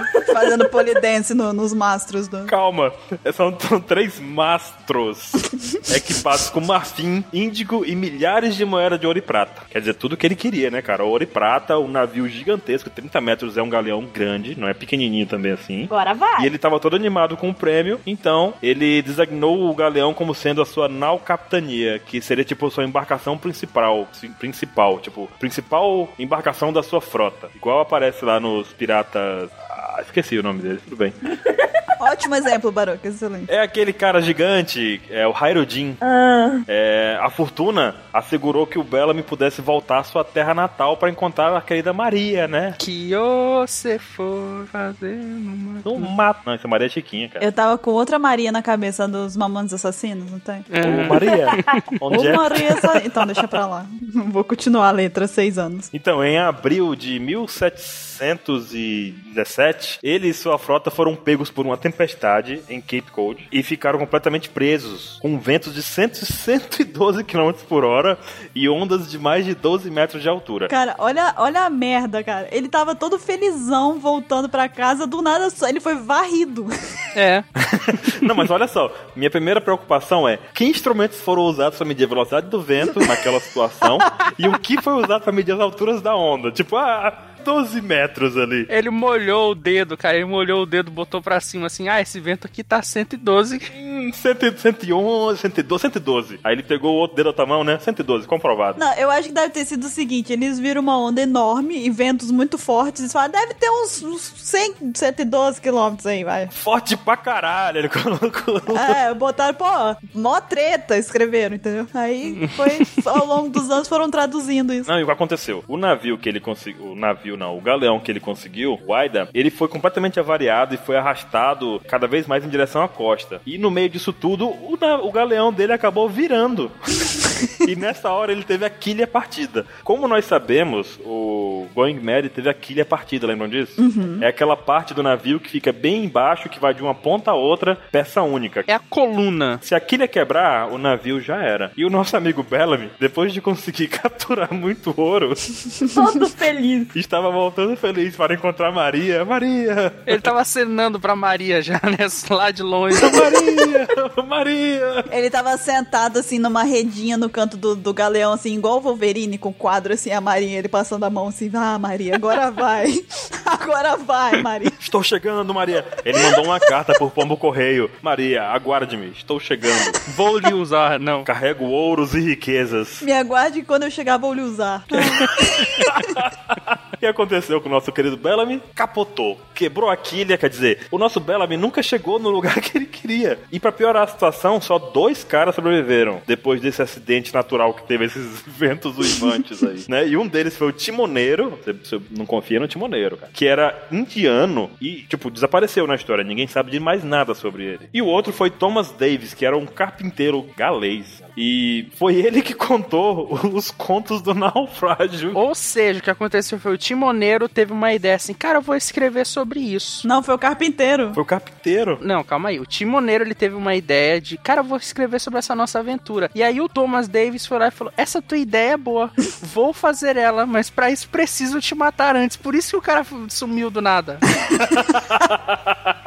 Boa, boa. Ó, um resumo da história do Bellamy. Bellamy se propôs a pegar tesouros de navios afundados, navios espanhóis. Pensou, moleza, Maria, eu vou ali, já volto, a gente se casa quando eu voltar. Tranquila, certeza que vamos encontrar ouro. Passou-se muito tempo, não conseguiu nada. Como ele já tava no mar com uma tripulação, resolveu entrar no mundo da, da pirataria. Conseguiu aí pilhar 50 navios, que é um, pra mim, é um número grande, porque naquele tempo, né, pilhar 50 parece coisa de história mesmo. Parece que é tipo do timoneiro que inventou mesmo, tá? E aí, depois disso, ele conseguiu um puta galeão Sim. com ouro, com prata, com tudo. E três machos. com três machos. Acho que um deles era o timoneiro e o outro era o carpinteiro. o outro era o terceiro que derrubou o navio, né? Porque... E aí, depois disso tudo, olha só que maravilha. Quando ele está acenando pra Maria, o navio é levado pra costa, capota, quebra a quilha e acabou Bellamy. Cara, eu tô imaginando a cena da Maria na costa da, da, da ilha, Maria, Maria! Na pontinha do pier, sabe? dando tchauzinho, e ele lá de longe dando tchauzinho, do nada vem uma onda e... vum. Se a gente for fazer aqui um paralelo entre o personagem de One Piece, o Bellamy, e o pirata real Bellamy, nós temos aqui que os dois personagens eram cabeça dura e eles eram meio convictos dos seus objetivos. Eu acreditava que aquilo ia dar certo, eu vou ver Maria, eu vou ser o pirata, não sei o que, blá blá blá. E, como consequência, os dois falharam miseravelmente. Sabe uma outra coisa que eu percebi aqui, ouvindo a história? O objetivo inicial dele era achar navios naufragados pra pegar o ouro de- dele, certo? Sim. Não era isso que tava acontecendo lá em Jaya? Tinha os macacos que eles estavam tentando achar o tesouro Bem observado. Ele atacou, né, pra roubar o tesouro deles. e ele atacou pra roubar o ouro. É, olha aí, outra, ce- outra relação muito boa, Lari. Muito bem pensado, Lari. E aí tem uma foto dele ali, pra quem quiser, tá na descrição também do Apex Cash, é só clicar lá e ver. Tem uma foto do Bellamy. Não é uma foto, Pororo, não é uma foto, Pororo. É um... É uma pintura, né? É uma pintura. Tá bom. A gente tem uma foto, uma selfie do Bellamy aqui. É uma foto igual esse vento de 112 quilômetros, né? É muito exato, cara, 112 quilômetros. Ele era um homem à frente do seu tempo. Não, o pior é que não foi nem ele, né? Era o Thomas, que era a- à frente do tempo dele. O Thomas tava tirando a foto. E Lari, quem é o segundo pirata aí que a gente vai conhecer a história hoje? É, o próximo pirata que a gente vai falar aqui é o Chui Apu. É, ele também a gente não sabe quando que ele nasceu, a data de nascimento dele, mas ele foi um dos piratas mais notórios da China. Hum, E ele, é- ele foi a possível inspiração do Oda pro Apo mesmo, né? Pro Scratchman Apo. Batman, pi, pa, pa, parou, pô. Até 1845, o Apu ele era um barbeiro. Só que daí ele conheceu o pirata Chapanzai. Como? Como é que é? Repita isso três vezes. Ah, eu fui tão bem. Chapanzai. Agora mais rápido. Você vê que a história já começa errada porque ele era barbeiro na China. Chinês tem barba? Uai, tem. Tem bigode. Tem bigode? Tem bigodinho, né? É, uai. Lá a profissão não é barbeiro, é bigodeiro. É bigodeiro, ele era bigodeiro. Sabe por que, que chinês não tem barba? Por quê? Porque ele era um barbeiro muito bom. Olha só! Olha! muito bom! Muito bom, muito bom. Eu aqui achando, achando que tava faltando emprego pro cara. O cara tava era trabalhando todo dia. Por toda a China, inclusive. Mas em 1849, é, ele já tinha uma frota, só que só que ela foi derrotada totalmente, foi dizimada no rio Haifong, nas mãos dos navios ingleses. A era de Chapnanzai e Shuyapo foi finalizada, uma vez que todos os seus navios foram destruídos pelos canhões britânicos. Interessante notar que na época, 1849, a China vivia um período que, era, co- que ficou conhecido hoje em dia como o século da humilhação. O século da humilhação era conhecido por um período de 100 anos, até porque é um século, né? né? Curioso, né? Olha aí, olha aí. Interessante. Olha aí que informação importante, a gente não tinha percebido. É, foi um século onde eles foram muito humilhados. Esse foi o século da humilhação. Uhum. Bacana. Nossa, hein? Faz todo sentido. Agora que eu parei pra pensar, cara. O nome tem uma ligação muito forte com o que aconteceu, né? Realmente. Meu, Putz, cara, verdade. Faz todo sentido. Nossa, eu não tinha percebido. Se você não me diz, eu. Putz, só realmente não. Mas eu lhe pergunto, a humilhação vinda de onde, do que, baseada no, sei lá. então, Chegou alguém ali e começou a falar mal da China. pois é, eu quero saber qual... Vocês são tudo feios, Seus chineses. seus bobões. pastel de flango, pastel de flango. É, porque na verdade nessa época a humilhação vinha tanto do Ocidente quanto com o Japão, porque foi bem na época que começou o imperialismo, né? Então, tanto os países mais ocidentais atacavam a China quanto os japoneses. Eles e a China nessa só chorava e dizia que tava sofrendo bullying. Aham. Então, nessa época foi, foi um pouco depois das guerras do ópio. Então, ficou muito custoso pra dinastia Qing e pro povo chinês. O tesouro imperial quebrou duas vezes e o pagamento das indenizações foi totalmente zoado e aconteceu uma grande perca do, da reserva de prata. Então, foi uma época muito terrível pra China e tava realmente tendo uma crise. E a dinastia e a Qing simplesmente não conseguia acudir a população, por isso que uma galera virou pirata. pirata, né? É exatamente para eles não conseguirem acudir a população, não conseguirem ter. Eles não ter. O tesouro na Imperial tava quebrado e tudo mais. Eles também experimentaram situações de fome extrema da população, né? Durante 20 anos. É. É, inclusive o próprio ópio é uma droga perigosíssima, né? Que causa uma dependência absurda. Então existia um mercado pra isso, mas causava mal à população ao longo dos, ao longo dos anos, né? Sim, e os europeus, o pessoal usava e acabava dando problema pro governo. Isso gerou a guerra. É, mas continuando a história do Apo, é, em setembro de 1849, a sua frota, que ficava em Bayas Bay, ao leste de Hong Kong, foi destruída por navios de guerra chineses e britânicos. Mais de 400 piratas foram mortos e Shu se feriu gravemente. Embora ele tenha conseguido fugir, ele foi traído e entregue aos britânicos. Ó, já envolveu traição aí. Isso é algo interessante de notar, né? Verdade. É uma recompensa de 500 dólares pelo assi- assassinato cruel de dois oficiais foi imposta sobre sua cabeça. Nossa, 500 dólares. Na época devia valer alguma coisa, né? Naquela época devia dar pra comprar muito Kinder Ovo, cara. Devia valer muito. É uma fortuna. Imagina 500 dólares de pão. Caramba. Dá pra comprar uns três Kinder Ovo. Pô, imagina na China, né, velho? Que é tudo pirata. Na China. Meu, dava pra comprar uns baduleque legal. Dá pra comprar até um iPhone. Dá pra comprar uma pizza? Depende, se for com a moça legal, Se for com a moça do Baruque, não. talvez ela demore um pouquinho pra entregar. Se vier o, o refrigerante aí, não, né? Caraca, imagina o valor do frete dessa pizza, cara. Com 500 você compra um refrigerante, né, cara? A coca, a coca custa 500, né? Então, mas a punição dele foi o exílio perpétuo para a região onde hoje fica a, Tans- a Tasmânia. Porém, o Apo se enforcou em sua cela antes de ser levado para o exílio. O cara preferiu morrer do que ser exilado. Porque perder a vida. Pra quem não sabe, né, a Tasmânia é uma ilha e um estado da Austrália, tá? Só pra. É, os pontos mais incomuns a gente ainda não consegue afirmar nenhum, né? Porque até porque não apareceu muito, mas é, pela foto dá pra perceber que vários traços dele são similares, o cabelo, né, meio estranho, a trancinha. Uhum. É chinês, né? Mas ainda não dá pra saber muito o que que tem de importante porque não teve muito do Apo ainda, né? Mas teve um negócio legal que você levantou, Lari, da questão da traição.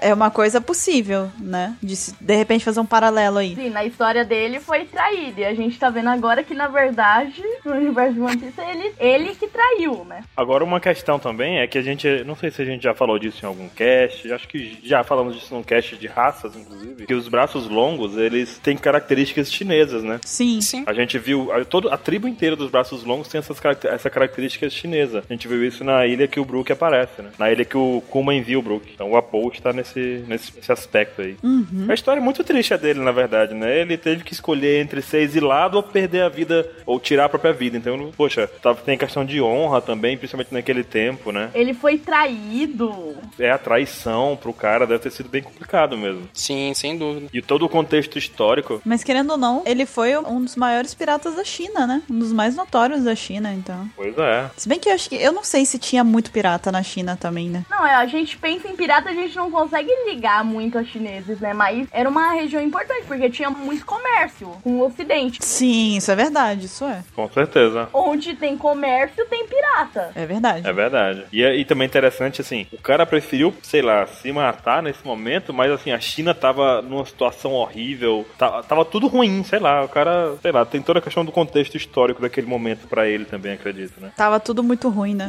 Tava tudo muito ruim, sei lá, não justifica, mas ao mesmo tempo tem base, né? Sim. Yo-ho! Pois bem, Mr. Caio. Não, Sim, Sim! não, sim. Sim! não. Você vai querer que eu use a voz da menina da pizzaria? Não, obrigado, estou indo, estou indo. Por favor, por favor, vai, vai, Bururu, vai, vai. Só funciona pro Baruque. Vai, Bururu, vai, Bururu, vai. Silver's Rairi. Não, não, Bururu. A gente tem aqui o. Não. Ah. Nós temos aqui também a inspiração que do personagem de One Piece, né? O Silver's Rairi, ou High Leg, né? Como diriam alguns, né? E ele foi. Alguns não, 27, né? É, alguns 27 né? Como diria um determinado só com a cara de panda. Exatamente, o High Leg. E ele foi inspirado em Sir Walter Valtão Reilly. Walter. Walter. Walter, é o Walter. Eu vou chamar ele só. é o Walter Halé. Walter Halé. Eu vou chamar ele só de Walter daqui pra frente, vocês estão avisados. E a gente tem a data de nascimento e de falecimento dele também, ó. Ele nasceu em 1554, ou 1554 pro Baruch, né? E de falecimento foi em 1618, ou 1618. Era tardezinha, né? É. o sol tava se Finalzinho de pondo, já tarde. ali, tava- Já tava bonito. Começando a descer o sol já. né? E aí, ó, a história do Walter é o seguinte: ele estudou em Oxford, né? É que acabou de ser fundada, né, Baruch? Segundo o Baruch, é recente a história. Tão nova, né, cara? Caramba, que história recente, Oxford. A gente tá passando pela pauta, aí o Baruch falou assim: Olha, ele estudou em Oxford, deve ser recente. Aí a Lari foi falar pro Baruch quando que Oxford foi fundada. 1060 e alguma coisa. 1096, eu acho. 1096, eu acho. É, 1096. Sabe o que me deixou intrigado? Porque no do nosso amigo Walter aí tem a data de nascimento e a de falecimento. Uhum. E o Apple só tem a de falecimento, mas foi 1800 que ele morreu. Bem depois. Mas é porque eu, eu acho que é a questão da expressividade do- de quem eles foram também, sabe? Pois é. Porque naquela época não tinha muita documentação das coisas, né? Aí a gente foi seguindo a pauta e eu falei, caramba, Oxford deve ser recente. Quando eu fui ver.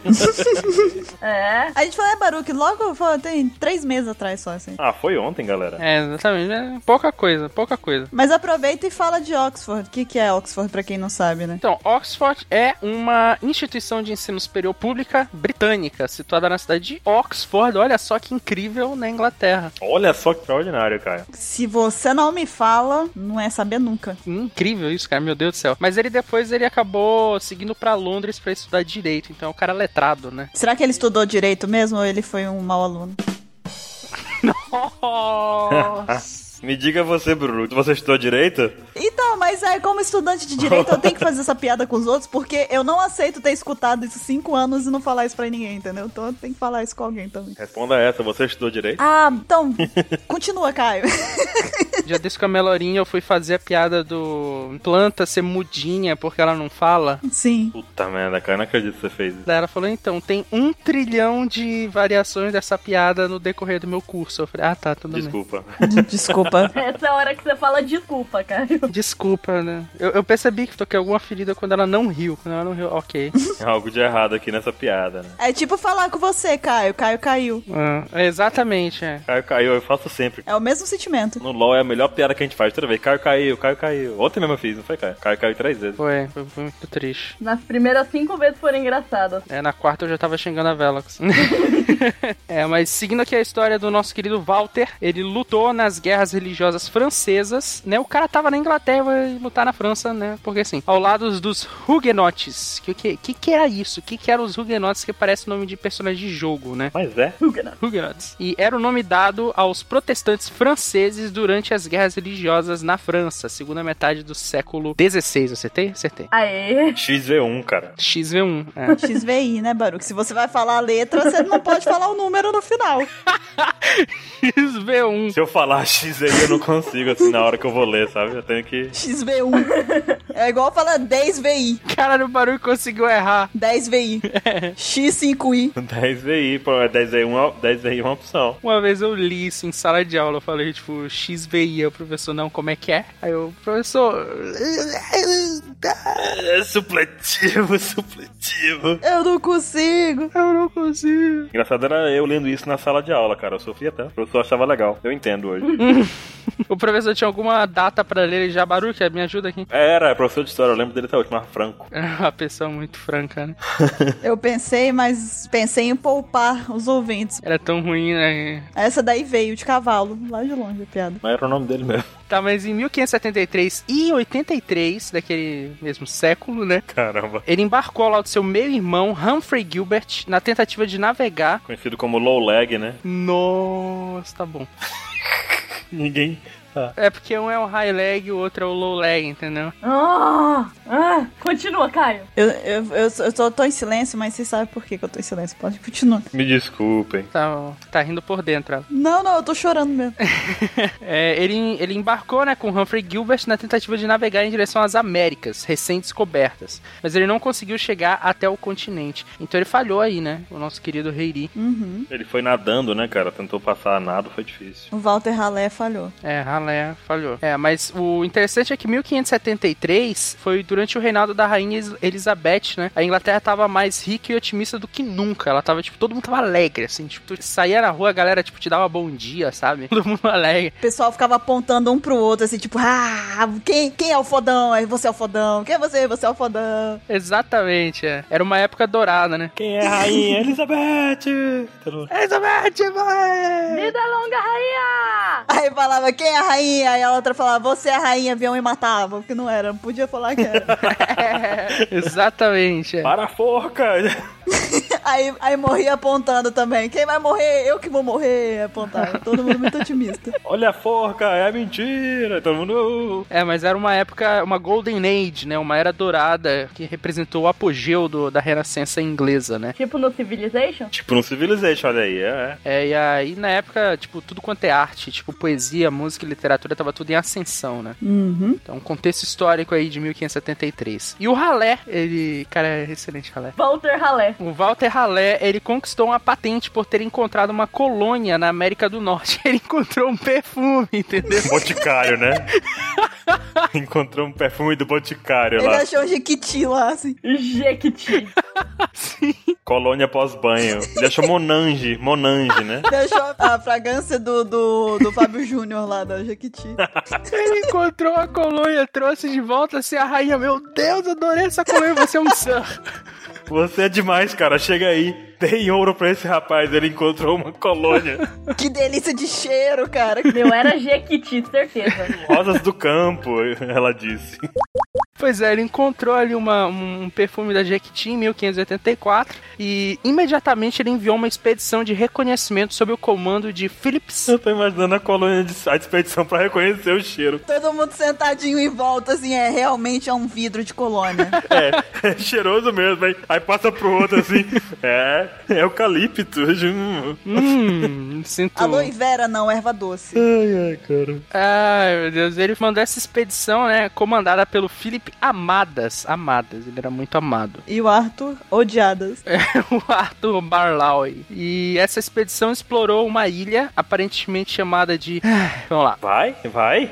Windgancom, Windgancom, Windgancom, ok? Agora fala três vezes. Windgancom, Windgancom, Windgancom, ok? Eita! Aê, desculpa aí. Caio 1, Lari 2, Lari 0. Exatamente. Num Baruque menos três. É, Eu nem tô no jogo, porque eu desisti sem tentar.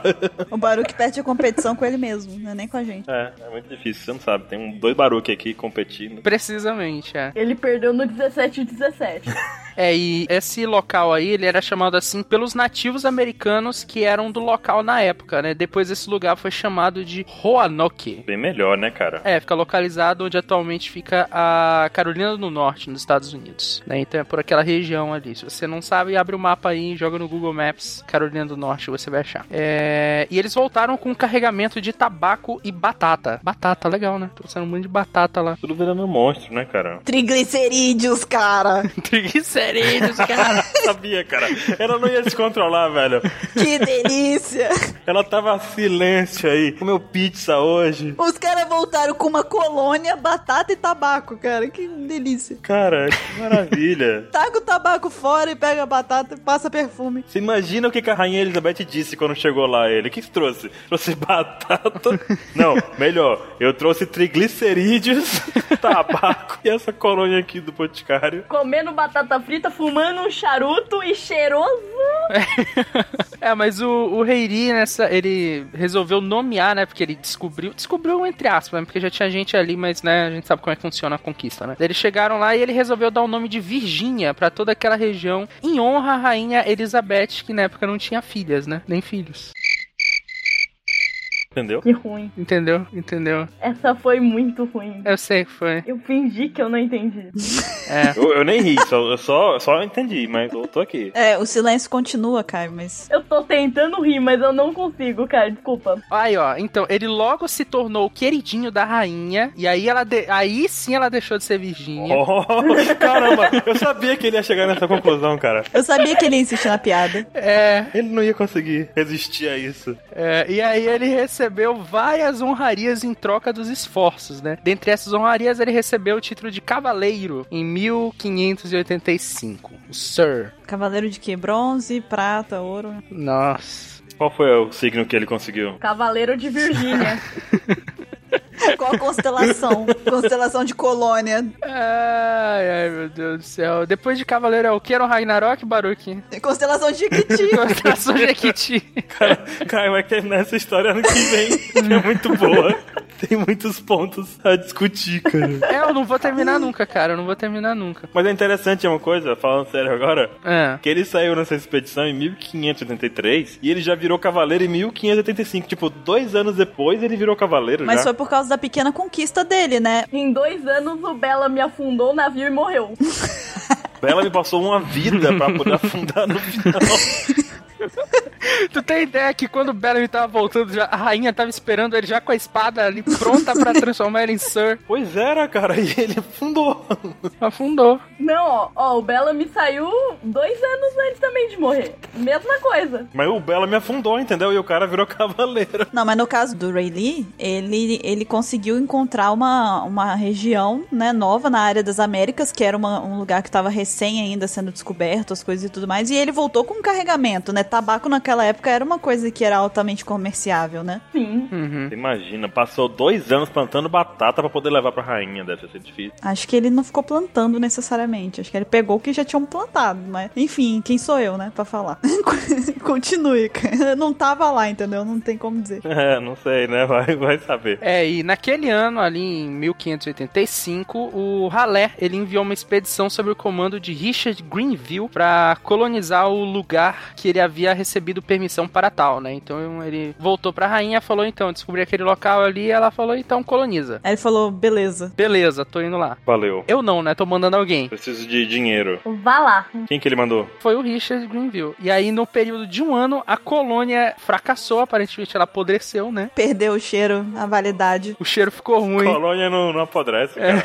Evaporou, né? Você quis dizer, né? A validade. evaporou. Ah, perdeu a fragrância, ficou fraco o va- o cheiro. É, e aí ela foi evacuada à força, né? Liderada pelo Sir Francis Drake. Evacuado é feio. Alguém evacuou uma colônia, é isso mesmo? A força Jura que você soltou essa, cara? Evacuada à força. É, terrível, terrível. Foi a Bororo que escreveu isso. Cara, quando eu tava escrevendo isso, eu não imaginei um perfume. Parecia legal, não foi? Desculpa, cara, eu não imaginei um perfume. pauta não é minha. Mas, ó, interessante porque é a segunda vez que a gente vê o Francis Drake aparecendo aqui no Apex Cash. hein? Uhum. Sim, Cara, o Drake realmente é um elo importante na história da pirataria, né? É verdade. sim, sim. Ele era bom. Um personagem importante. É, mas mesmo fracassando desse jeito, uma pequena tropa ainda foi deixada pra trás pra proteger o forte, né? Mas mais tarde os índios Algonquin, que era uma tribo indígena, né, claro, eles acabaram com toda a guarnição. Os índios eram uma tribo indígena. Obrigado pela nota, Buru. Cara, De Cavaleiros de Prata. vocês não sabem, cara, tem muita tribo por aí, sabe? Pode ser uma tribo canibal, vocês nem sabem. Que não deixa de ser índio também, mas enfim. Ai, ai, pois é. Tribo, uma tribo de vacas canibais. Vocês têm ideia que eles fugiram, na verdade, correndo. Quem não chegou a tempo, eles partiram, eles falaram assim: não, a gente deixou eles pra proteger o forte. O objetivo era esse. Eles sabiam que os caras iam se ferrar ali. Porque eles deixaram uma parte da tropa. Hum. Eles na popa do navio, gritando, ô, cuida aí que a gente já volta. E os caras, pelo amor de Deus, não, volta aqui, caralho. Aí só, não, rapidinho, rapidinho, daqui a pouco tô aí. Tentando nadar em- atrás do navio andando, né? Aquele negócio todo. Aí na hora que eles voltaram, assim, pra margem da praia, tava os algonquim, tudo assim, com os porretes na mão, olhando pra eles, assim, vem, é, vamos conversar. exatamente. Que nada, ele deve falar assim, galera, cheira aqui essa colônia que a gente já volta. Vai vendo se é boa mesmo. Aí. É, e, e como o bom vendedor da Jequiti, esse fracasso não diminui em nada. Caramba, velho. Essa foi boa. Essa foi boa. Essa foi friamente calculada. Essa foi friamente calculada, porque mesmo com esse fracasso, ele não perdeu o entusiasmo, ele confiou que ele ia conseguir sua casa própria e aí ele continuou colonizando. No baú da felicidade, foi? Ele seguiu vendendo sua cartelinha dos produtos de Equiti ali. Na expectativa de ir pro baú da felicidade. Exatamente, cara. Girar o peão, né, cara? Cara, eu tô muito arrependida de ter usado essa palavra na pauta, cara. Você que fez isso. Colônia. Colonizando. Tô muito arrependida de ter escolhido essa palavra. Tomou um banho de colônia. Tchá, igual a Xuxa. Não, é Monange, Baru, que é creme. Mas tem colônia da Monani. É, aí é creme. Mas em 1587, o, ele patrocinou um grande grupo de colonizadores, uma galera da Jequitia ali, ele pagou, que esperava estabelecer uma nova colônia. Cara, eles foram pegar uma nova fragrância. Meu, tá virando negócio de pirâmide já. é, é, exatamente. é, ele, ele indicou, né? É porque eles falaram assim, pô, a do Fábio Júnior foi sucesso, vamos fazer uma da Adriana Galisteu agora. Aí estão fazendo. Exatamente, é, perfeitamente. É, só que dessa vez ela foi localizada na região da Bahia de Chesapeake. É isso? Chesapeake. Chesapeake, Em Chesapeake Bay. que é o maior estuário nos Estados Unidos, né? Ele, ele desemboca no Oceano Atlântico e está cercado pelos estados americanos de Maryland e Virgínia. Olha a Virgínia aí, ó. É, olha aí, ó. Nomeada por ele mesmo. Ele adorava entrar na Virgínia. Olha só. Caramba, velho. Ele deu o nome à Virgínia. Lari, seis anos, Lari. Lá e seis anos. Chama a tia G aí, essa menina tá perigosa. Chama sua mãe pra gente conversar com ela aí, rapidinho. E, cara, o que, que é um estuário mesmo? O estuário ele é um ambiente em que a água é, do mar e do rio se encontram, né? Tipo uma transição ali. Tipo pororoca. Por aí, por aí, é. Só que Pororoca, na verdade, é uma onda, né? Mas enfim. Mas nessa brincadeira aí de criar essa nova colônia, né? Desenvolver esse novo cheiro, eles, infelizmente, o navegador. Cara, para com isso. Tô ficando confuso. Eu vou forçar essa piada até o final. infelizmente, o navegador deles, devido a um erro grave de navegação, olha só, né? Ele acabou levando a tripulação para o local onde ficava a colônia da expedição anterior. Cara, que. Ah, não, Meu cara. Deus, Tá de sacanagem. Não é possível.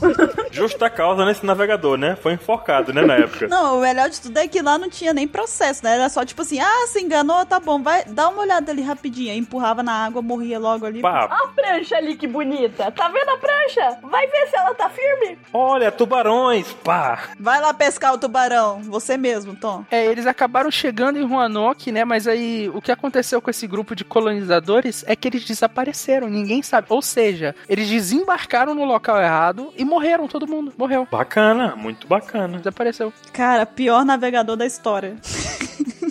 Pior navegador, não. Vocês estão vendo que o nosso amigo Perna Alta não tá dando uma dentro, né? Claro, porque ele não tá no comando. Em defesa dele, ele não tava lá nessa. Ele só patrocinou. É. Cara da pilha errada. Ele, ele, não tá, ele não tá sabendo escolher as pessoas pra poder fazer o serviço, entendeu? Ele é o cara da pilha errada. Ele só mandou a grana e falou vai. Quando foi ele que foi lá fazer o serviço, ele fez certo. Mas aí na hora que ele. Quando ele começou a delegar a função, ele já começou a fazer errado as coisas, começou a fazer bosta. É, mas olha só, tem uma informação importante aqui. Tanto ele gostava de entrar na Virgínia que quando ele se casou com uma das madrinhas de casamento da rainha, ela ficou putíssima com ele. Ficou magoada, ressentida. Justo. Como é que ele mostra a colônia pra ela e depois não quer?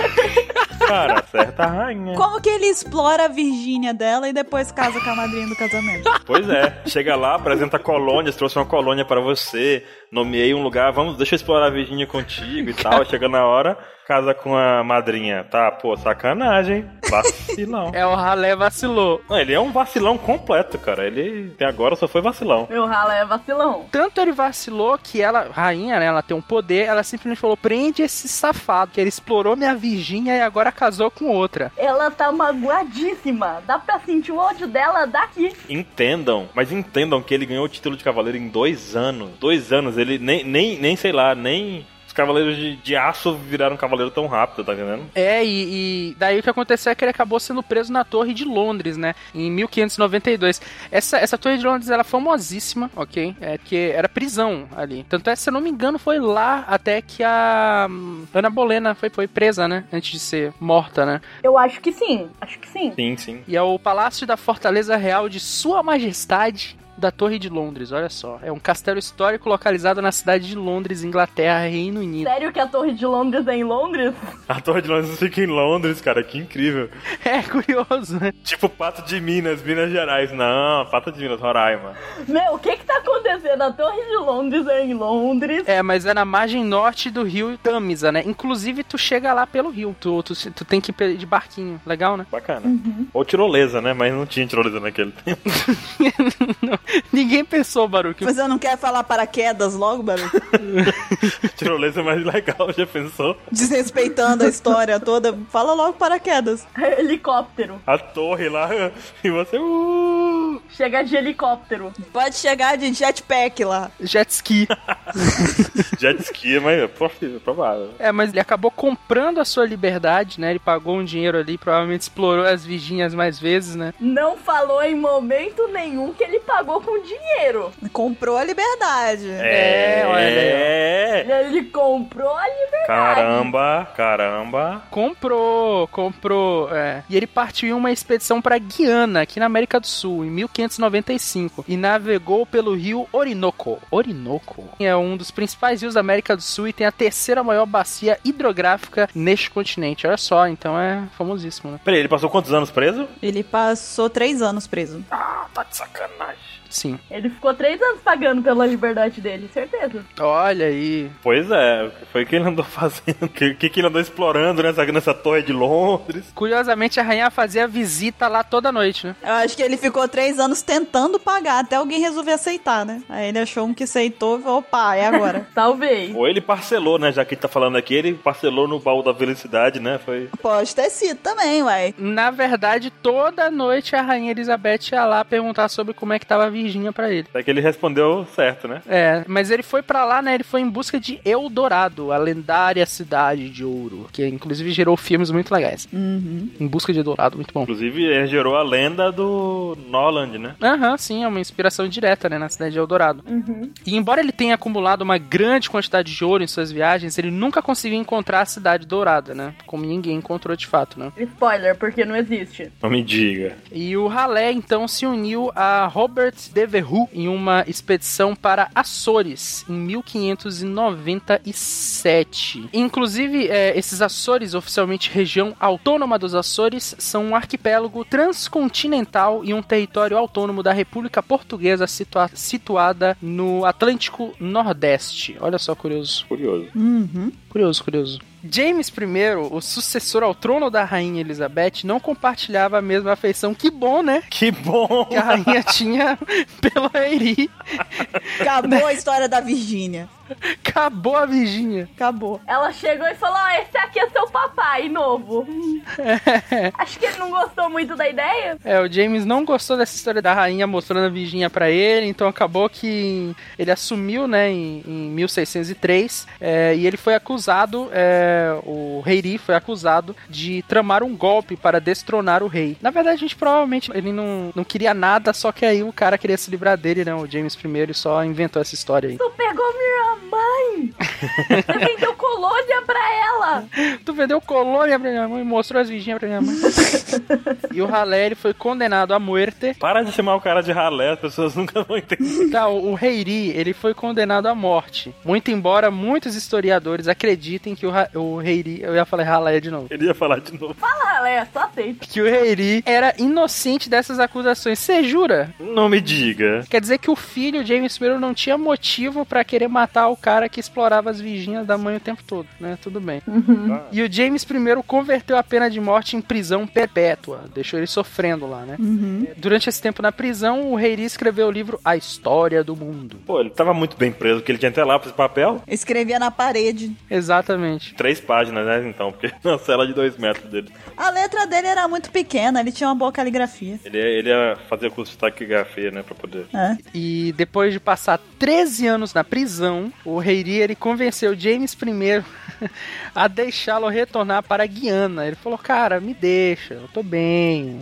No um fim de explorá-lo, se fosse Virgínia, É, Virgínia ele não deixava. retornar para Virgínia. Virgínia ele não deixava. Mas a Guiana ele falou: "Vai lá cuidar das suas Guianas". Guiana é a madrinha lá da Virgínia. É, ele deixou ele explorar desde que ele fosse em procura de ouro lá. Não, né, vai lá pegar teus ouro, depois tu volta e tal, por aí. É, e ele, embora tenha concordado, o rei alertou Reiri a não atacar os espanhóis que estavam naquela região. Eu ia falar religião, olha só. A expedição que foi para o mar em 1616 foi um fracasso total. E a expedição não encontrou ouro algum e o próprio filho de Reiri foi morto enquanto atacavam um colonato espanhol. Ela mudou a palavra aqui, tá vendo, a- Amburu? Não mudei, não, já tava assim já. É, foi em total desobediência às ordens do rei, né? O rei falou, não ataca aquele local, que senão vai dar merda. Aí ele falou: Pois eu peguei sua mãe e ainda não te obedeço. É, é, exatamente. Eu sou teu pai, rapaz, tu nem sabe. Mas foi o filho, foi o filho do, do cara já. Não, Foi, ó. Não, mas ele fez um ataque também, porque tava ele e o filho. é. O Relei II que morreu. Ah. É, o próprio Rei Lee que desobedeceu. É, mas o Reiri voltou pra Inglaterra, né? As suas antigas acusações foram revividas e mais uma vez jogadas contra ele, junto com novas acusações a respeito do ataque legal às propriedades espanholas, né? É, em 1618, depois de se defender de seus atos por, por escrito, o Reiri foi executado. Que engraçado, eles devem ter chegado e falado assim: Você quer se defender? Escreve aí. Ele escreveu: Beleza, agora mata. É, exatamente. Serviu pra nada. Não, mas se a gente fizer um resumão aqui da, da vida dele. Aliás, faz um- uma recapitulação aí, Kai, pra você ver só uma coisa louca. Porque ele só dá pilha errada, esse cara. Ele era um galanteador, apenas isso. E a rainha se interessou por ele. É, ele acertou de primeira. Pô, ele achou uma colônia, ele conseguiu achar ouro pra cacete. Mas aí, eu acho que tudo tem a ver com a rainha Elizabeth, que tava assim, hum, entendeu? Olhou pra ele assim e falou, gatinho, vamos, vamos fazer uma expedição e tal, né? Vem conhecer. Cuida da minha Virgínia. Vamos ali passear. Aí depois disso ele ficou num cargo de cavaleiro e começou a dar ordem. Vai vir o cavaleiro, blá, blá, blá, blá. começou a dar ordem pro pessoal. Falou agora, vai ali, vai acular, explora acular. Todo lugar que ele apontou as pessoas foram, deu errado, não é verdade? É, sim. Aí depois, ele não satisfeito com a rainha, ele foi se engraçar de outra mulher. Cara, por quê, né? É. E aí a, a rainha perdeu o brilho por ele. Perdeu o brilho, aí o que aconteceu? Aí depois ele foi preso, aí, olha só, o cara me pede pra. Eu quero ser libertado aqui porque eu quero explorar a cidade de Eldorado. É Tipo, cara, eu quero buscar uma lenda, quer dizer, eu não volto nunca mais, né? Eu acho que era isso, né? Não, ele foi atrás só de ouro, não necessariamente de autorado. Ele falou: eu tô indo ali pra Guiana Não, é. pegar ouro. Só que. Ele foi pra eu procurar Eldorado. Ele navegou pelo Rio Orinoco pra procurar Eldorado. Foi. Ele foi à procura do Eldorado. É, faz sentido, é verdade. E voltou com muito ouro, mas não encontrou a cidade de Eldorado. Quer dizer, ele chegou lá e falou: Agora que eu tô com muito ouro, a rainha vai me ver com outros olhos. Mas quando chegou lá, Não era a rainha mais que tava lá. não era mais a rainha, era o amigo James. O James chegou e falou: Você tá tentando acabar comigo, com a minha mãe, com a minha tia, com a minha família. Prende esse safado. Hum. Exatamente. E o cara ainda sabia engambelar bem, né, cara? Porque ele conseguiu ser solto pra outra expedição, sabe? É bizarro. A vida dele foi criar expedições. Esse cara foi. Ó, Ah, mas querendo ou não, ele era um cara entendido também. Ele era um cara articulado. Sim. Ele era tipo Jack Sparrow, entendeu? Ele conseguia ter uma lábia boa e pegava a rainha, tá entendendo? É. Aham. Ele tinha um papo aí, porque além disso também ele escreveu aí esse livro aí, A História do Mundo. E eu dei uma pesquisada, assim, por alto no, no Google. Quem quiser também pode jogar lá e dar uma procurada. E é uma obra que é conhecida, entendeu? É realmente conhecida. É, então o- o cara era realmente letrado, bem, bem entendido, estudado das coisas, sabe? Então ele deve ter sido um cara muito interessante, sabe? Sim, sim, sem dúvida. Acho que por isso que ele conseguia também é, explorar a Virgínia de todo mundo aí. O cara explorou a Virgínia da rainha, cara. Não é pouca coisa, não. E da madrinha de casamento dela. É. Pois é. E, e ainda deve ter explorado alguém que tava aprendendo ele para ele soltar. Talvez o James tenha sido explorado. É, a gente não sabe que outras Virgínias. Não, é porque ele conseguiu convencer o James a sair numa expedição ainda. Então quer dizer, o que, que ele fez pra conseguir? É. Pois é, eu não tô entendendo, cara. Esse cara tinha uma lábia infinita. Falou, James, I am your father. Plot twist, muito bom. Sabe esse meu sinal de nascença? É igual ao seu. Aí chegou o seu James. Não! Muohoho. Na verdade, isso daí tem outro nome, mas é, seis anos, eu não posso dizer. Ok. oh, mas eu percebi uma ligação. Talvez seja só uma teoria louca minha. Hum. Mas eu reparei que comentou que uma das primeiras ilhas que ele foi, descobriu, né? Seria essa ilha de Roanoke. E algo que eu percebi que é interessante, eles foram. Ela chegou a tentar virar uma colônia, só que falhou. E anos depois, ele mandou uma expedição pra lá que foi perdida. Talvez dá pra fazer um paralelo com essa colônia sendo uma espécie de. fazer um paralelo com o Raftel. Ele foi pra lá e falhou. E anos depois mandou um grupo pra ir pra lá visitar com a esperança de que eles não falhassem. Uhum. Um grupo acabou chegando lá. Ah lá. Eu acho que ele tava ocupado explorando a rainha. Digo, Que isso? Enquanto isso, É, mas aí que tá, né? Que esse Ray Lee, ele era mais, tipo, bem sucedido quando ele ia lá e fazia as coisas, né? Quando ele mandava os outros fazer, ele, ele realmente não, não escolhia as pessoas certas, né? é, Pra- e, e pelo jeito o filho dele não ajudou ele em nada, né? Sim, não, né? Isso dele ter sucesso, porque ele acertou de primeira. Foi. Todas as outras vezes que ele foi pra Guiana, pra não sei o que, eles Não deu certo. não trouxe nada, né? É, é. ó, mas separa que em todas falaram que ele voltou com algum ouro. Mas ele voltou com alguma coisa, é. Só na última que ele não conseguiu. Mas não foi o suficiente pra ele comprar a liberdade. Mesmo quando ele foi atrás do Eldorado, ele voltou com o ouro, mesmo não tendo achado a cidade. É, só na última expedição que ele não voltou com ouro. Foi a última que ele acabou perdendo o filho também. Cara, tudo que ele tinha que fazer era não ataque os espanhóis. Chegou lá, os espanhóis falaram o que pra ele? Provocaram ele, ele cabeça quente e revidou, sabe? Nada, você sabe o que, que foi? O cara falou, não ataca. Eu vou mostrar pra esse reizinho pomposo aí quem é que não ataca. E foi executado. né? Ele falou assim: é, duvido, duvido atacar. Aí o rei chegou e riu legal, morre aí, então. Porra, eu concordo com ele, ele tá certo. Duvidou, tem que, tem que provar mesmo. Que possível. Aham. Ele chegou na porta ali da colônia espanhola, e aí o- a galera falou: duvido atacar, duvido. E aí ele. Puxou a arma, pei, pei. Aliás, só pei, né? Só tem uma bala. Aí na defesa dele, antes de morrer lá, ele escreveu assim, valeu a pena. Ei, ei. Valeu a pena, perdi um filho, foi bom. Tá certo. Fiz o que pude. Ele disse. Tem a fotinha dele aí também, a fotinha. Olha, eu tenho a selfie dele aí também, quem quiser ver. Fotinha, uma selfie. Vai, essa foto, essa, essa selfie aqui que ele tirou. né? Ele não tem nada a ver, né, eu acho que com o release. Cara de safado, hein? É, a ca- olha esse olhar 43 dele Ó, alta rainha Virgínia aí. É a barba, né? A barba seduz. aí. É, com certeza. Tá bom, Baruch, se isso te, te deixa assim, tudo bem, a gente aceita. Se isso te agrada, Baruque, pô, o importante é você ser feliz. Você quer contar alguma coisa, Bru, pra gente? Você pode contar, você sabe, né? Eu sei que vocês não querem concordar comigo, mas. Você quer se abrir, Baruque? Você tá entre amigos aqui, pode ficar à vontade. Não, tá tudo bem. Você pode se abrir. Sabe que a gente não tem coisas, Baruch, pode ir. Não, eu confio em vocês, pessoal. Sem, sem preconceitos. Não, tá tudo bem. Inclusive, você pode falar que Caio corta depois, né, Caio? Claro que corta. Caramba, Caio. É, qual Caramba, eu, eu tô com, com medo de falar com o Caio até pelo WhatsApp hoje em dia, sabe? Porque. sabe como é, né?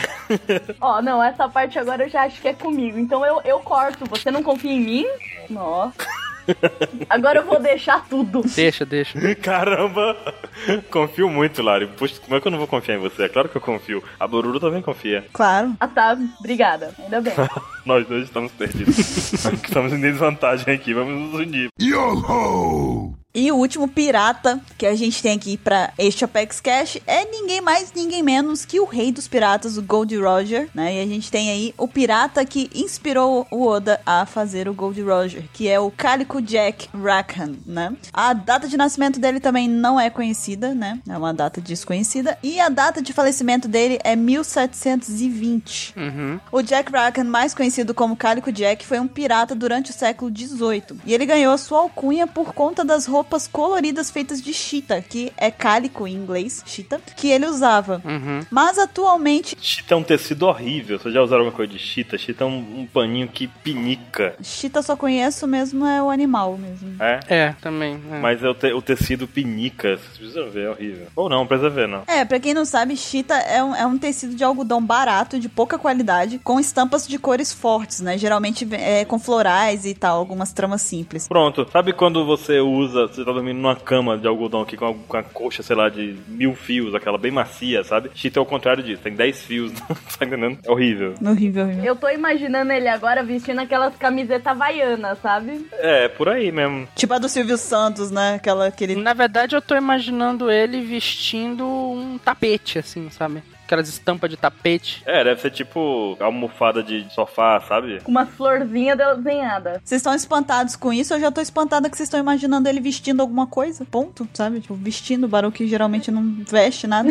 É, né? Tem isso. Caramba. Então, a chita geralmente era produzida na Índia no período de 1600 e 1800, mais ou menos. Mas atualmente o, o Jack, né, o Cálico Jack, ele é ainda mais famoso por ele ter na tripulação dele as duas piratas mulheres mais famosas da história, que são a Anne Bonny e a Mary Read, né? Hum. A A N-Bone, pra quem não sabe, se de repente tá ouvindo esse Opex Cash aqui antes de ter ouvido os outros, a gente já falou dela, ela foi a pirata que inspirou o Oda a criar a Jury Bone. Então, a gente contou toda a história dela lá, ela foi uma pirata muito incrível. Escutem o Opex Cash passado. Ouve lá que vale a pena. Tá me dizendo que a Bonnie, então, faz parte da tripulação do Roger? Fazia parte da tripulação do Roger? Certeza. Pera aí que eu tenho, eu anotei coisas pra usar aqui na teoria com vocês. Eu anotei. Calma aí, segura esse pensamento. O Rakan tinha sido o contramestre em um navio de guerra inglês chamado Netuno, sob o comando do capitão Vane. Quando Vane se recusou a atacar um navio francês, a tripulação ficou tão descontente que resolveu organizar um motim pra tirar o Vane do poder e fazer do Rakan o novo líder, né? Como é que era o nome do cara? Vane? Vane, é, então. Então, né? Jogava muito bot lane, né? É, então, eu tava esperando essa piada também.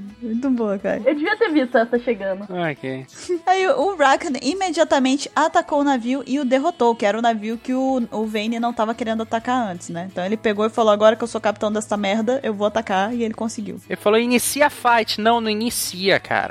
não inicia, vai dar merda. A gente tá em menor número. Aí tirou a Vayne da equipe, Exatamente. aí foi lá e iniciou e deu tudo bem. Uhum. Precisamente, isso aí. Então, e aí depois dessa vitória, incentivado pelas riquezas que estavam a bordo do navio capturado, o Rakan sugeriu à tripulação que eles se tornassem piratas, Olha o cara levando o pessoal pra, pro, né, pro caminho errado das coisas.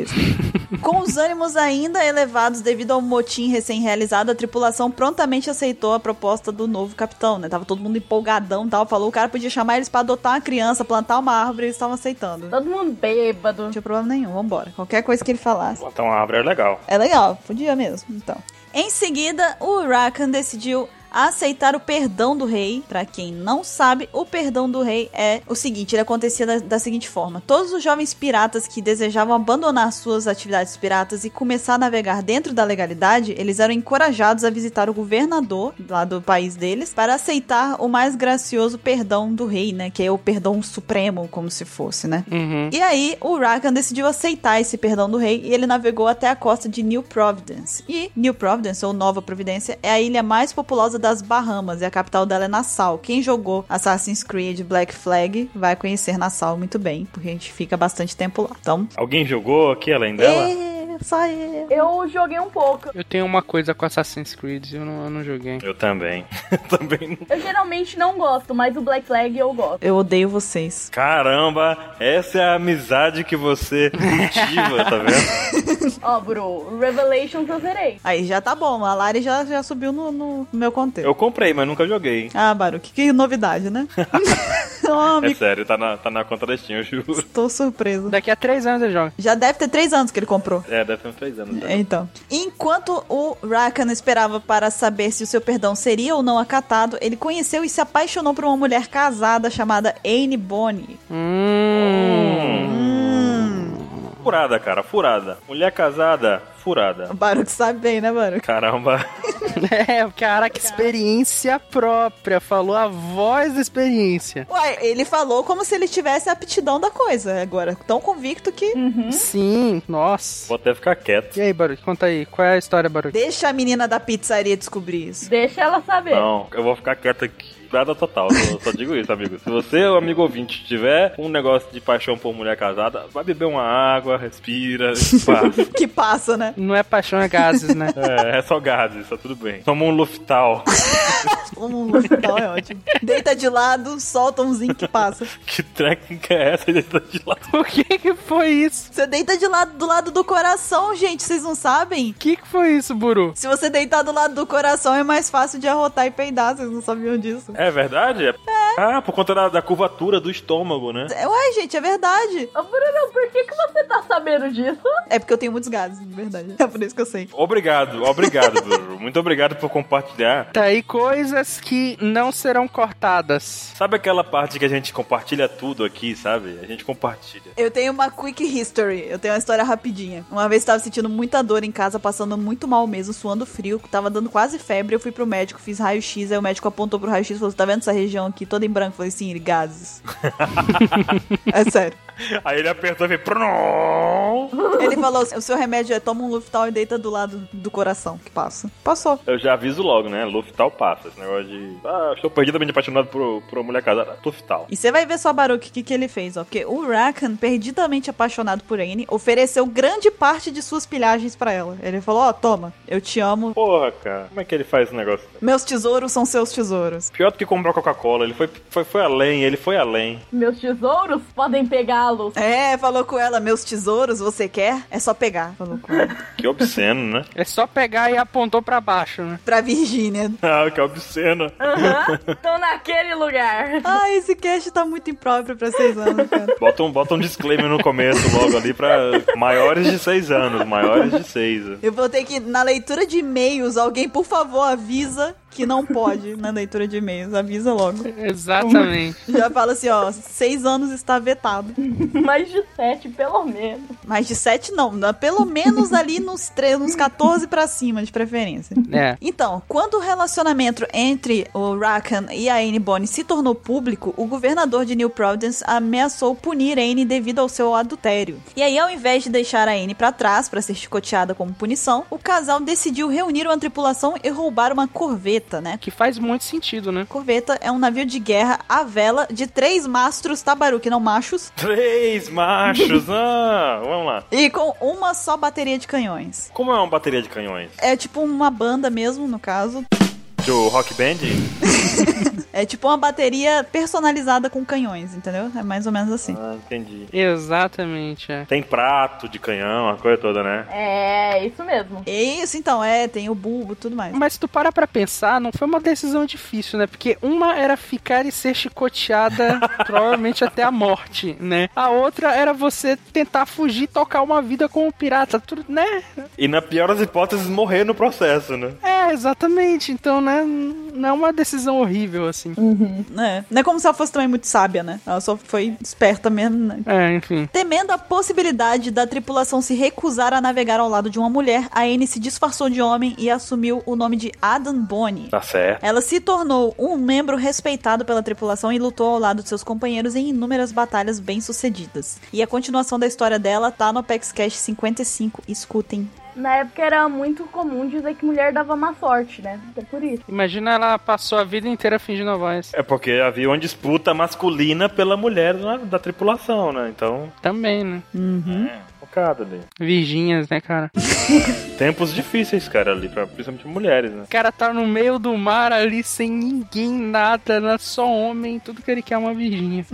Caramba, caramba. Seis anos, Caio! O Caio já perdeu os escrúpulo, já. Ele perdeu os escrúpulo. Seis anos! Vamos levar em consideração que aqui é 12 pra cima. 12, 13. sei lá, 15 anos. 15 anos. 15, tá aumentando. Daqui a pouco tá mais 18 já isso aqui. Então, depois das Bahamas terem enviado vários navios fortemente armados para tentar capturar Rakan em sua tripulação, o Rakan viu a necessidade de se evadir com o seu bando. E em seguida, eles foram capturados por um navio espanhol, mas conseguiram escapar navegando em torno da Jamaica, tomando posse de vários navios pesqueiros e outra corveta que estava lá. O governador resolveu capturar Rakan e assim sendo enviou o caçador de piratas Capitão Barney, que os perseguiu Achei que fosse tesouro. é, o Zoro então. Não. que os perseguiu e conseguiu capturá-los. Ó, isso daí foi bem sucedido, tá? Foi bem sucedido. Barney já tem mais sucesso que todo mundo aqui. Ele e a rainha. Ele e a rainha, né, cara? Até agora. É. Certeza que ele se entregou pra marinha e, na verdade, esse Capitão Barney só fingiu que capturou.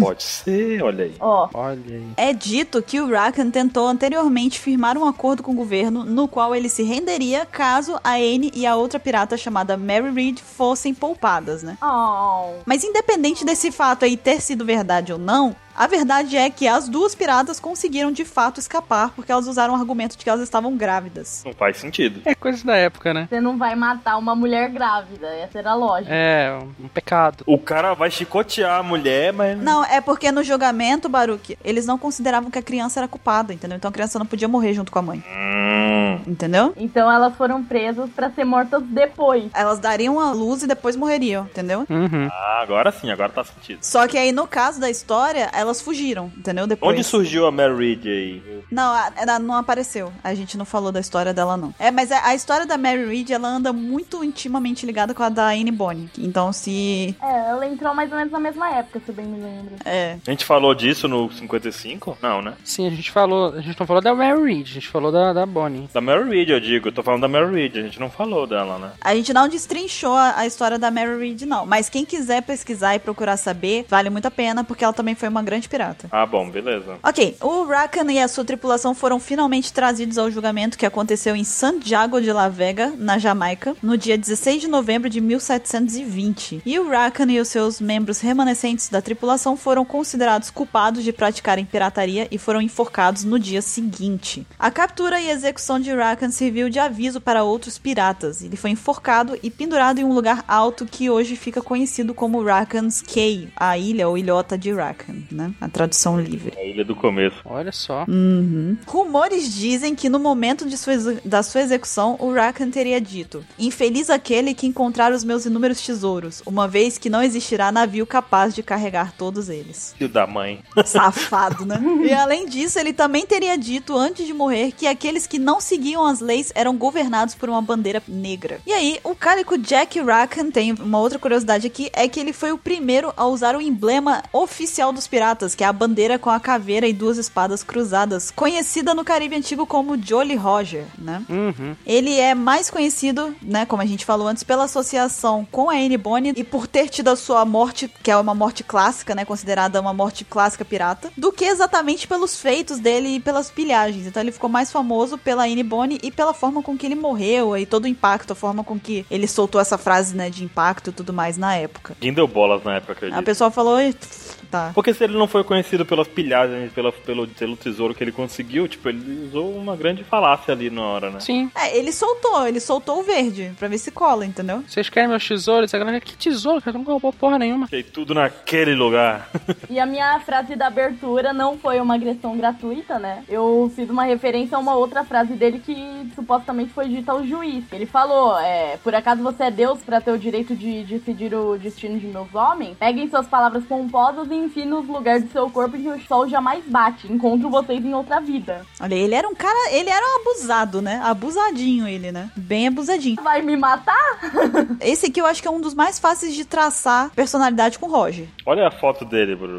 A foto, vamos ver a selfie Olha a dele. foto, a selfie dele. Vê a selfie dele, Bruno. Vamos ver a selfie desse cara. Nossa. É um, é um, É o Jack Sparrow. Ele é a representação do pirata. Você pensa num pirata, é ele. é ele. É. É ele, é verdade. Faltou o chapéu, mas você vê que tem uma bandana pronta pra receber o chapéu, né? Seguinte, olha só, pra- a, a- a princípio de tudo aqui, o, o Cálico Jack, ele se apaixonou pela Anne Bonny, tipo, ele teve um grande amor. A gente sabe que o Roger teve um grande amor também, que é a Ruge. Então a gente tem um paralelo aí. Outra coisa, a gente tem aí a questão do final, né, da execução dele, que é o- a- a- essas frases de impacto dele, né, que ele, ele menciona os possíveis tesouros que ele teria e fala que, só que ali ele meio que é arrogante, né, ele fala, ah, infeliz aquele que vai atrás, né, porque não vai conseguir carregar a quantidade de tesouro que eu tenho. Caramba, foi ousado. E também vem aí da, da questão dele ter sido o primeiro pirata a usar uma, uma Jolly Roger, né? Que a gente vê aí já a Jolly Roger e o Roger, que o, o Oda fez aí uma brincadeira com essa, essa curiosidade do Calico Jack, né? Verdade. E eu queria, eu queria perguntar pra vocês aí em relação também a, a algumas coisas que eu acabei pensando enquanto eu tava vendo a história dele. A primeira, vocês acham que é possível cogitar com base nisso alguma ligação entre a Bonnie e o Roger? Sim, inclusive ela é a mãe do Ace, né? Todo mundo sabe. Ah, com certeza, é a mãe 2. É, Baruch, tá certinho. Não, mas espera, não era a mulher dele? Então, Mudou? Mudou, mudou. Agora é mãe do ex. Ela é tudo já. Ela vai ter um filho, ao mesmo tempo é mãe, vó, tudo, tudo dele. Uhum. não, ela é mãe do Ace, entendeu? Mas e se, e se, e se o Ace tinha uma irmã gêmea? Que é a Bonnie. É, não, brincadeira, isso não vai acontecer, gente. Brincadeira. Bom, a gente ainda tem um mistério de como a Bonnie conseguiu manter a criança no útero durante tanto tempo, né? A Bonnie Um Baruch já aceitou. Eu já tô, eu já tô dizendo que é a boy, né? Tá entendendo, né? é mesmo um mistério isso, porque eu não sabia nem que ela tinha um filho. Realmente, Baruque. A Akuma no Mi dela explica tudo, né, cara? Ela foi rejuvenescendo o Ace ali. Tu trouxe um mistério aí que. Ela foi rejuvenescendo o Ace pra ele manter em idade. É, realmente, acho que é um mistério até pro Oda isso. O Baruch hoje tá 10 de 10. Até você falar isso pro Oda, ele vai falar, realmente, é um mistério. isso. Não, mas outra coisa que eu percebi é que ele tinha se oferecido pra se render caso poupassem a Anne e a Mary, no caso. Seriam da tripulação dele. Talvez seja outra ligação com o Roger, né? Que ele se sacrificou pra salvar a tripulação. Ele se entregou. A tripulação, é verdade. Bom ponto. Pode ser também. Será que tinham duas mulheres na tripulação do Roger? Ah, é verdade, hein? Duas mulheres. Será, será que a. Não, né? Será que a Ruge poderia ter sido da tripulação dele? Olha, poderia. Eu acho que ela deve ter dado pelo menos um rolê. Mesmo se ela não fosse a tripulação, ela estava diretamente ligada a ele, né? Não, é, isso é, com certeza. Então, com certeza iriam atrás dela, como foram, né? Foram, é. Agora sim, enquanto eu pensava numa possível ligação entre a Bonnie e o Roger, eu fui pensando na situação que a gente tá do anime em que a gente viu que ela tá fugindo, né? Ela ficou sendo caçada pelo Barba Negra, e, né? Uhum. Teve todo aquele encontro dela com a Kaino. Teve a cena dela assistindo a questão de Marineford lá, que ela, ela tá chorando, né? Enquanto ela assiste, ela tá meio que, é, tipo, os olhos estão cheios de lágrima. E aí eu pensei o seguinte: existiram duas possibilidades na minha cabeça, que eu não sei se são muita loucura, mas pode ser que seja assim, provavelmente é. A segunda é boa. É boa a segunda, né, Baruque? Então tá bom. A primeira é que ela poderia ser irmã do Ace. Não, não é boa, tá vendo? Essa é a primeira. Então, Eu tô pensando isso porque o Ace foi executado e ela tava assistindo Marineford. E tava com os olhos marejados. Aí seria a forma que eu encontrei dela ter uma ligação com o Roger e ela tá sendo buscada até hoje. Porque eles estão querendo acabar com a linhagem do Roger. Entendeu? Um é Gold, a outra é Jewelry. É, entendeu? O ouro e a joia. sim. Ah, Ok. é uma ligação aí. É uma opção que eu pensei, dela ser irmã dele. Vai, continua a segunda então. A segunda é a possibilidade dela ser a filha do Barba Branca. Por quê? Porque ela também tava assistindo Marineford e tava de olho marejado, né? Houveram duas execuções lá, Uhum. que foi a do Ace e a do Barba Branca. Uhum, sim. E a gente tem o arco aí do Evil, que tá alegando ser filho do Barba Branca. A gente sabe que o Barba Branca queria ter uma família, então um filho ele teve. Não é possível, um filho ele teve. É. Entendeu? É, tá ok. E ele perdeu, porque ele foi atrás de uma a família prostituta, né, talvez. Né? Então eu acho que isso pode ser a forma com que o Oda vai amarrar a Bonnie na história no futuro, entendeu? Uhum. Se, se for isso, tipo, de ter aí a briga realmente pra ver quem é o filho do Barba Branca, entendeu? Eu, pessoalmente, acho que a do Ace até que faria mais sentido pelo fato dela estar sendo caçada ainda, entendeu? De estar todo mundo atrás dela. Uhum. Mas me surgiu também essa hipótese aí do- dela ser filha do Barba Branca pela questão do Evil que tá, pô, o Oda não ia abordar a questão de um filho falso do Barba Branca se não houvesse um verdadeiro. Pelo menos eu acho que não, É uma boa. sabe? Assim, já que Caio falou da questão do nome dela ter joia, se a gente parar pra pensar, a gente tem o Sculpa Gaban, que é cobre, o Silver Rayleigh, que é prata, o Cold Roger é ouro, e joia seria ela. Poderia também ser simplesmente parte da tripulação do Roger que fugiu do jeito que os outros fugiram, o Crocus, o Rayleigh, estão andando pelo mundo aí, fugindo até hoje, né? Pensa que não dá pra saber a idade dela, porque, né? Não dá, não dá pra saber a idade dela. Tá, Sim. E ela vive fugindo, tá? é, o- A gente sabe que até a habilidade dela também é muito importante. A gente não faz ideia da, cronologicamente, como a Lara disse, da idade real dela. Mas o- pelos nomes a gente pode fazer uma ligação direta ao bando do Roger, né? Também. Sem, ser, sem, ser, sem ter irmã do, do Ace nem nada, só sendo tripulante mesmo. E se a Bonnie se passando por mulher se chamou de Adam Bonnie, nada garante que ela se chama Jewelry Bonnie. Pois é. É verdade também. É verdade. Ela pode ter outro nome. Muitas teorias. Gente, eu queria uma salva de palmas pra mim, que eu consegui teorizar, tá? A gente tem aí dois anos de Apex Cash, é a primeira vez da minha vida que eu. Obrigado, gente, obrigado. Caramba, você passou uma semana pensando nessas teorias. Não, na moral, quando eu tava fazendo a pauta que me, me veio isso na cabeça, eu preciso anotar! Preciso não ser correndo, anotando, sabe? Ela ficou maluca. Sério? Foi, eu, eu fiquei desesperada. Mas foram boas. A, a segunda foi melhor que a primeira, como eu tinha dito antes de saber quais eram. A do Barba Branca você preferiu? É, Você preferiu a do Barba Branca? Siri. Ah, então tá bom. Ok. Eu acho que é, ma- é melhor do que a do irmã do Ace. Acho que seria muito pai a irmã do Ace. Ah, não, ia ser um plot twist massa, cara. Sei lá. Porque até então a gente pensa assim, ah, acabou a linhagem do Roger. Aí ela vai falar, acho que não, queridinho. Little Darling. É viajada, mas seria legal. Ela chega e fala, seria uma pena se eu fosse irmã do Ace. Aí toca a musiquinha da usurpadora no fundo. Tananana. É. Dá aquele close na cara, né? Olha o que que ela pensa, velho. Pra ver que envolve teoria, ela envolve usurpadora, ela não consegue. Podem olhar a retrospectiva dos casts, ela bota a usurpadora no meio. Ela não consegue fazer uma teoria sem citar isso. É porque a música de revelação de uma informação muito importante da usurpadora é a melhor música que existe, entendeu? Aham. A gente entende, bro. Mas qual, qual o nome daquela. Qual o nome daquela meninazinha, a Bururu, aquela meninazinha da usurpadora? Aquele. Meninazinha e meninozinho, qual é o nome dele? Aquela sonsa, a Lisete. é a sonsa e o Carlinhos, que não serve pra nada também. O Carlinhos. É isso, o Carlinhos é muito bom. Só serve pra quebrar a perna só. Ele quebra a perna e perde a memória. Não serve pra nada com a criança. Ai, ai, cara. A única coisa boa naquela criança é o pôster do Goku que ele tem no quarto. O resto não tem mais nada. Enfim. Pobre garoto. Como foi que eu fui parar no usurpadora, meu Deus? Foram duas boas teorias, concordo, você argumentou bem. Obrigada, gente. Obrigado, obrigado, obrigado. Foi boa, muito boa, parabéns. Provavelmente, né, o 27 nunca vai saber, porque eu não sei se ele vai escutar esse cast, né? Com certeza nunca vai saber, com certeza. Então nunca vai saber dessa teoria legal que eu fiz. Mas tudo bem, eu conto pra ele. Se aconte- Se acontecer, vai ter tudo gravado, aí você joga na cara dele, Boa, boa, verdade, Baruch. Muito bem. Tá constado aqui. você liga pra ele e dá o play na teoria. Vou mandar o áudio no WhatsApp pra ele, assim, de madrugada. De madrugada, pra ele acordar perturbado assim, o que foi, onde onde tá acontecendo? Aí Você, tá, então, abona aí, pode ser, entendeu?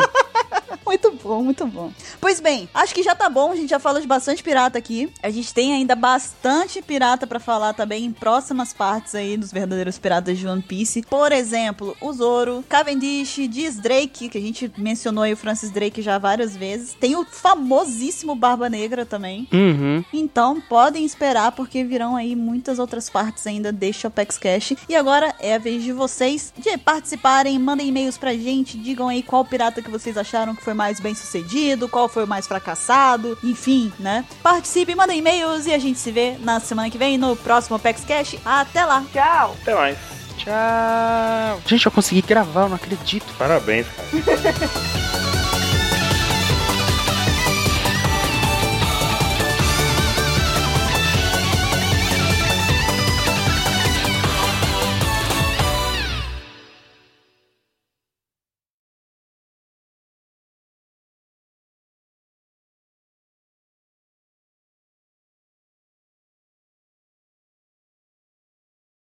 O rei alertou o Reiri a não atacar os espanhóis que estavam naquela regi- é, região. Eu ia falar religião, olha só. É, eu vou travar, cara. Eu sei que agora é o momento que eu travo. Ai, calma. Calma. É chegado o momento. Baruque, eu tô vendo. Eu tô chegando no fim, eu tô chegando no fim. Falta pouco, falta pouco. Eu sei que eu vou conseguir. Lê o último parágrafo de novo. Não, não. Eu não vou conseguir, eu não vou conseguir. Não atacar os espanhóis. Confio em você, Caio. Vai lá. Eles estavam naquela região, ok? Ah, A Larissa tá rindo, eu não vou conseguir. Cala a boca, Larissa. eu vou deixar esse trecho específico pra tu editar. É... parei. Ela deu um mute. Isso sim. Ela deu um monte.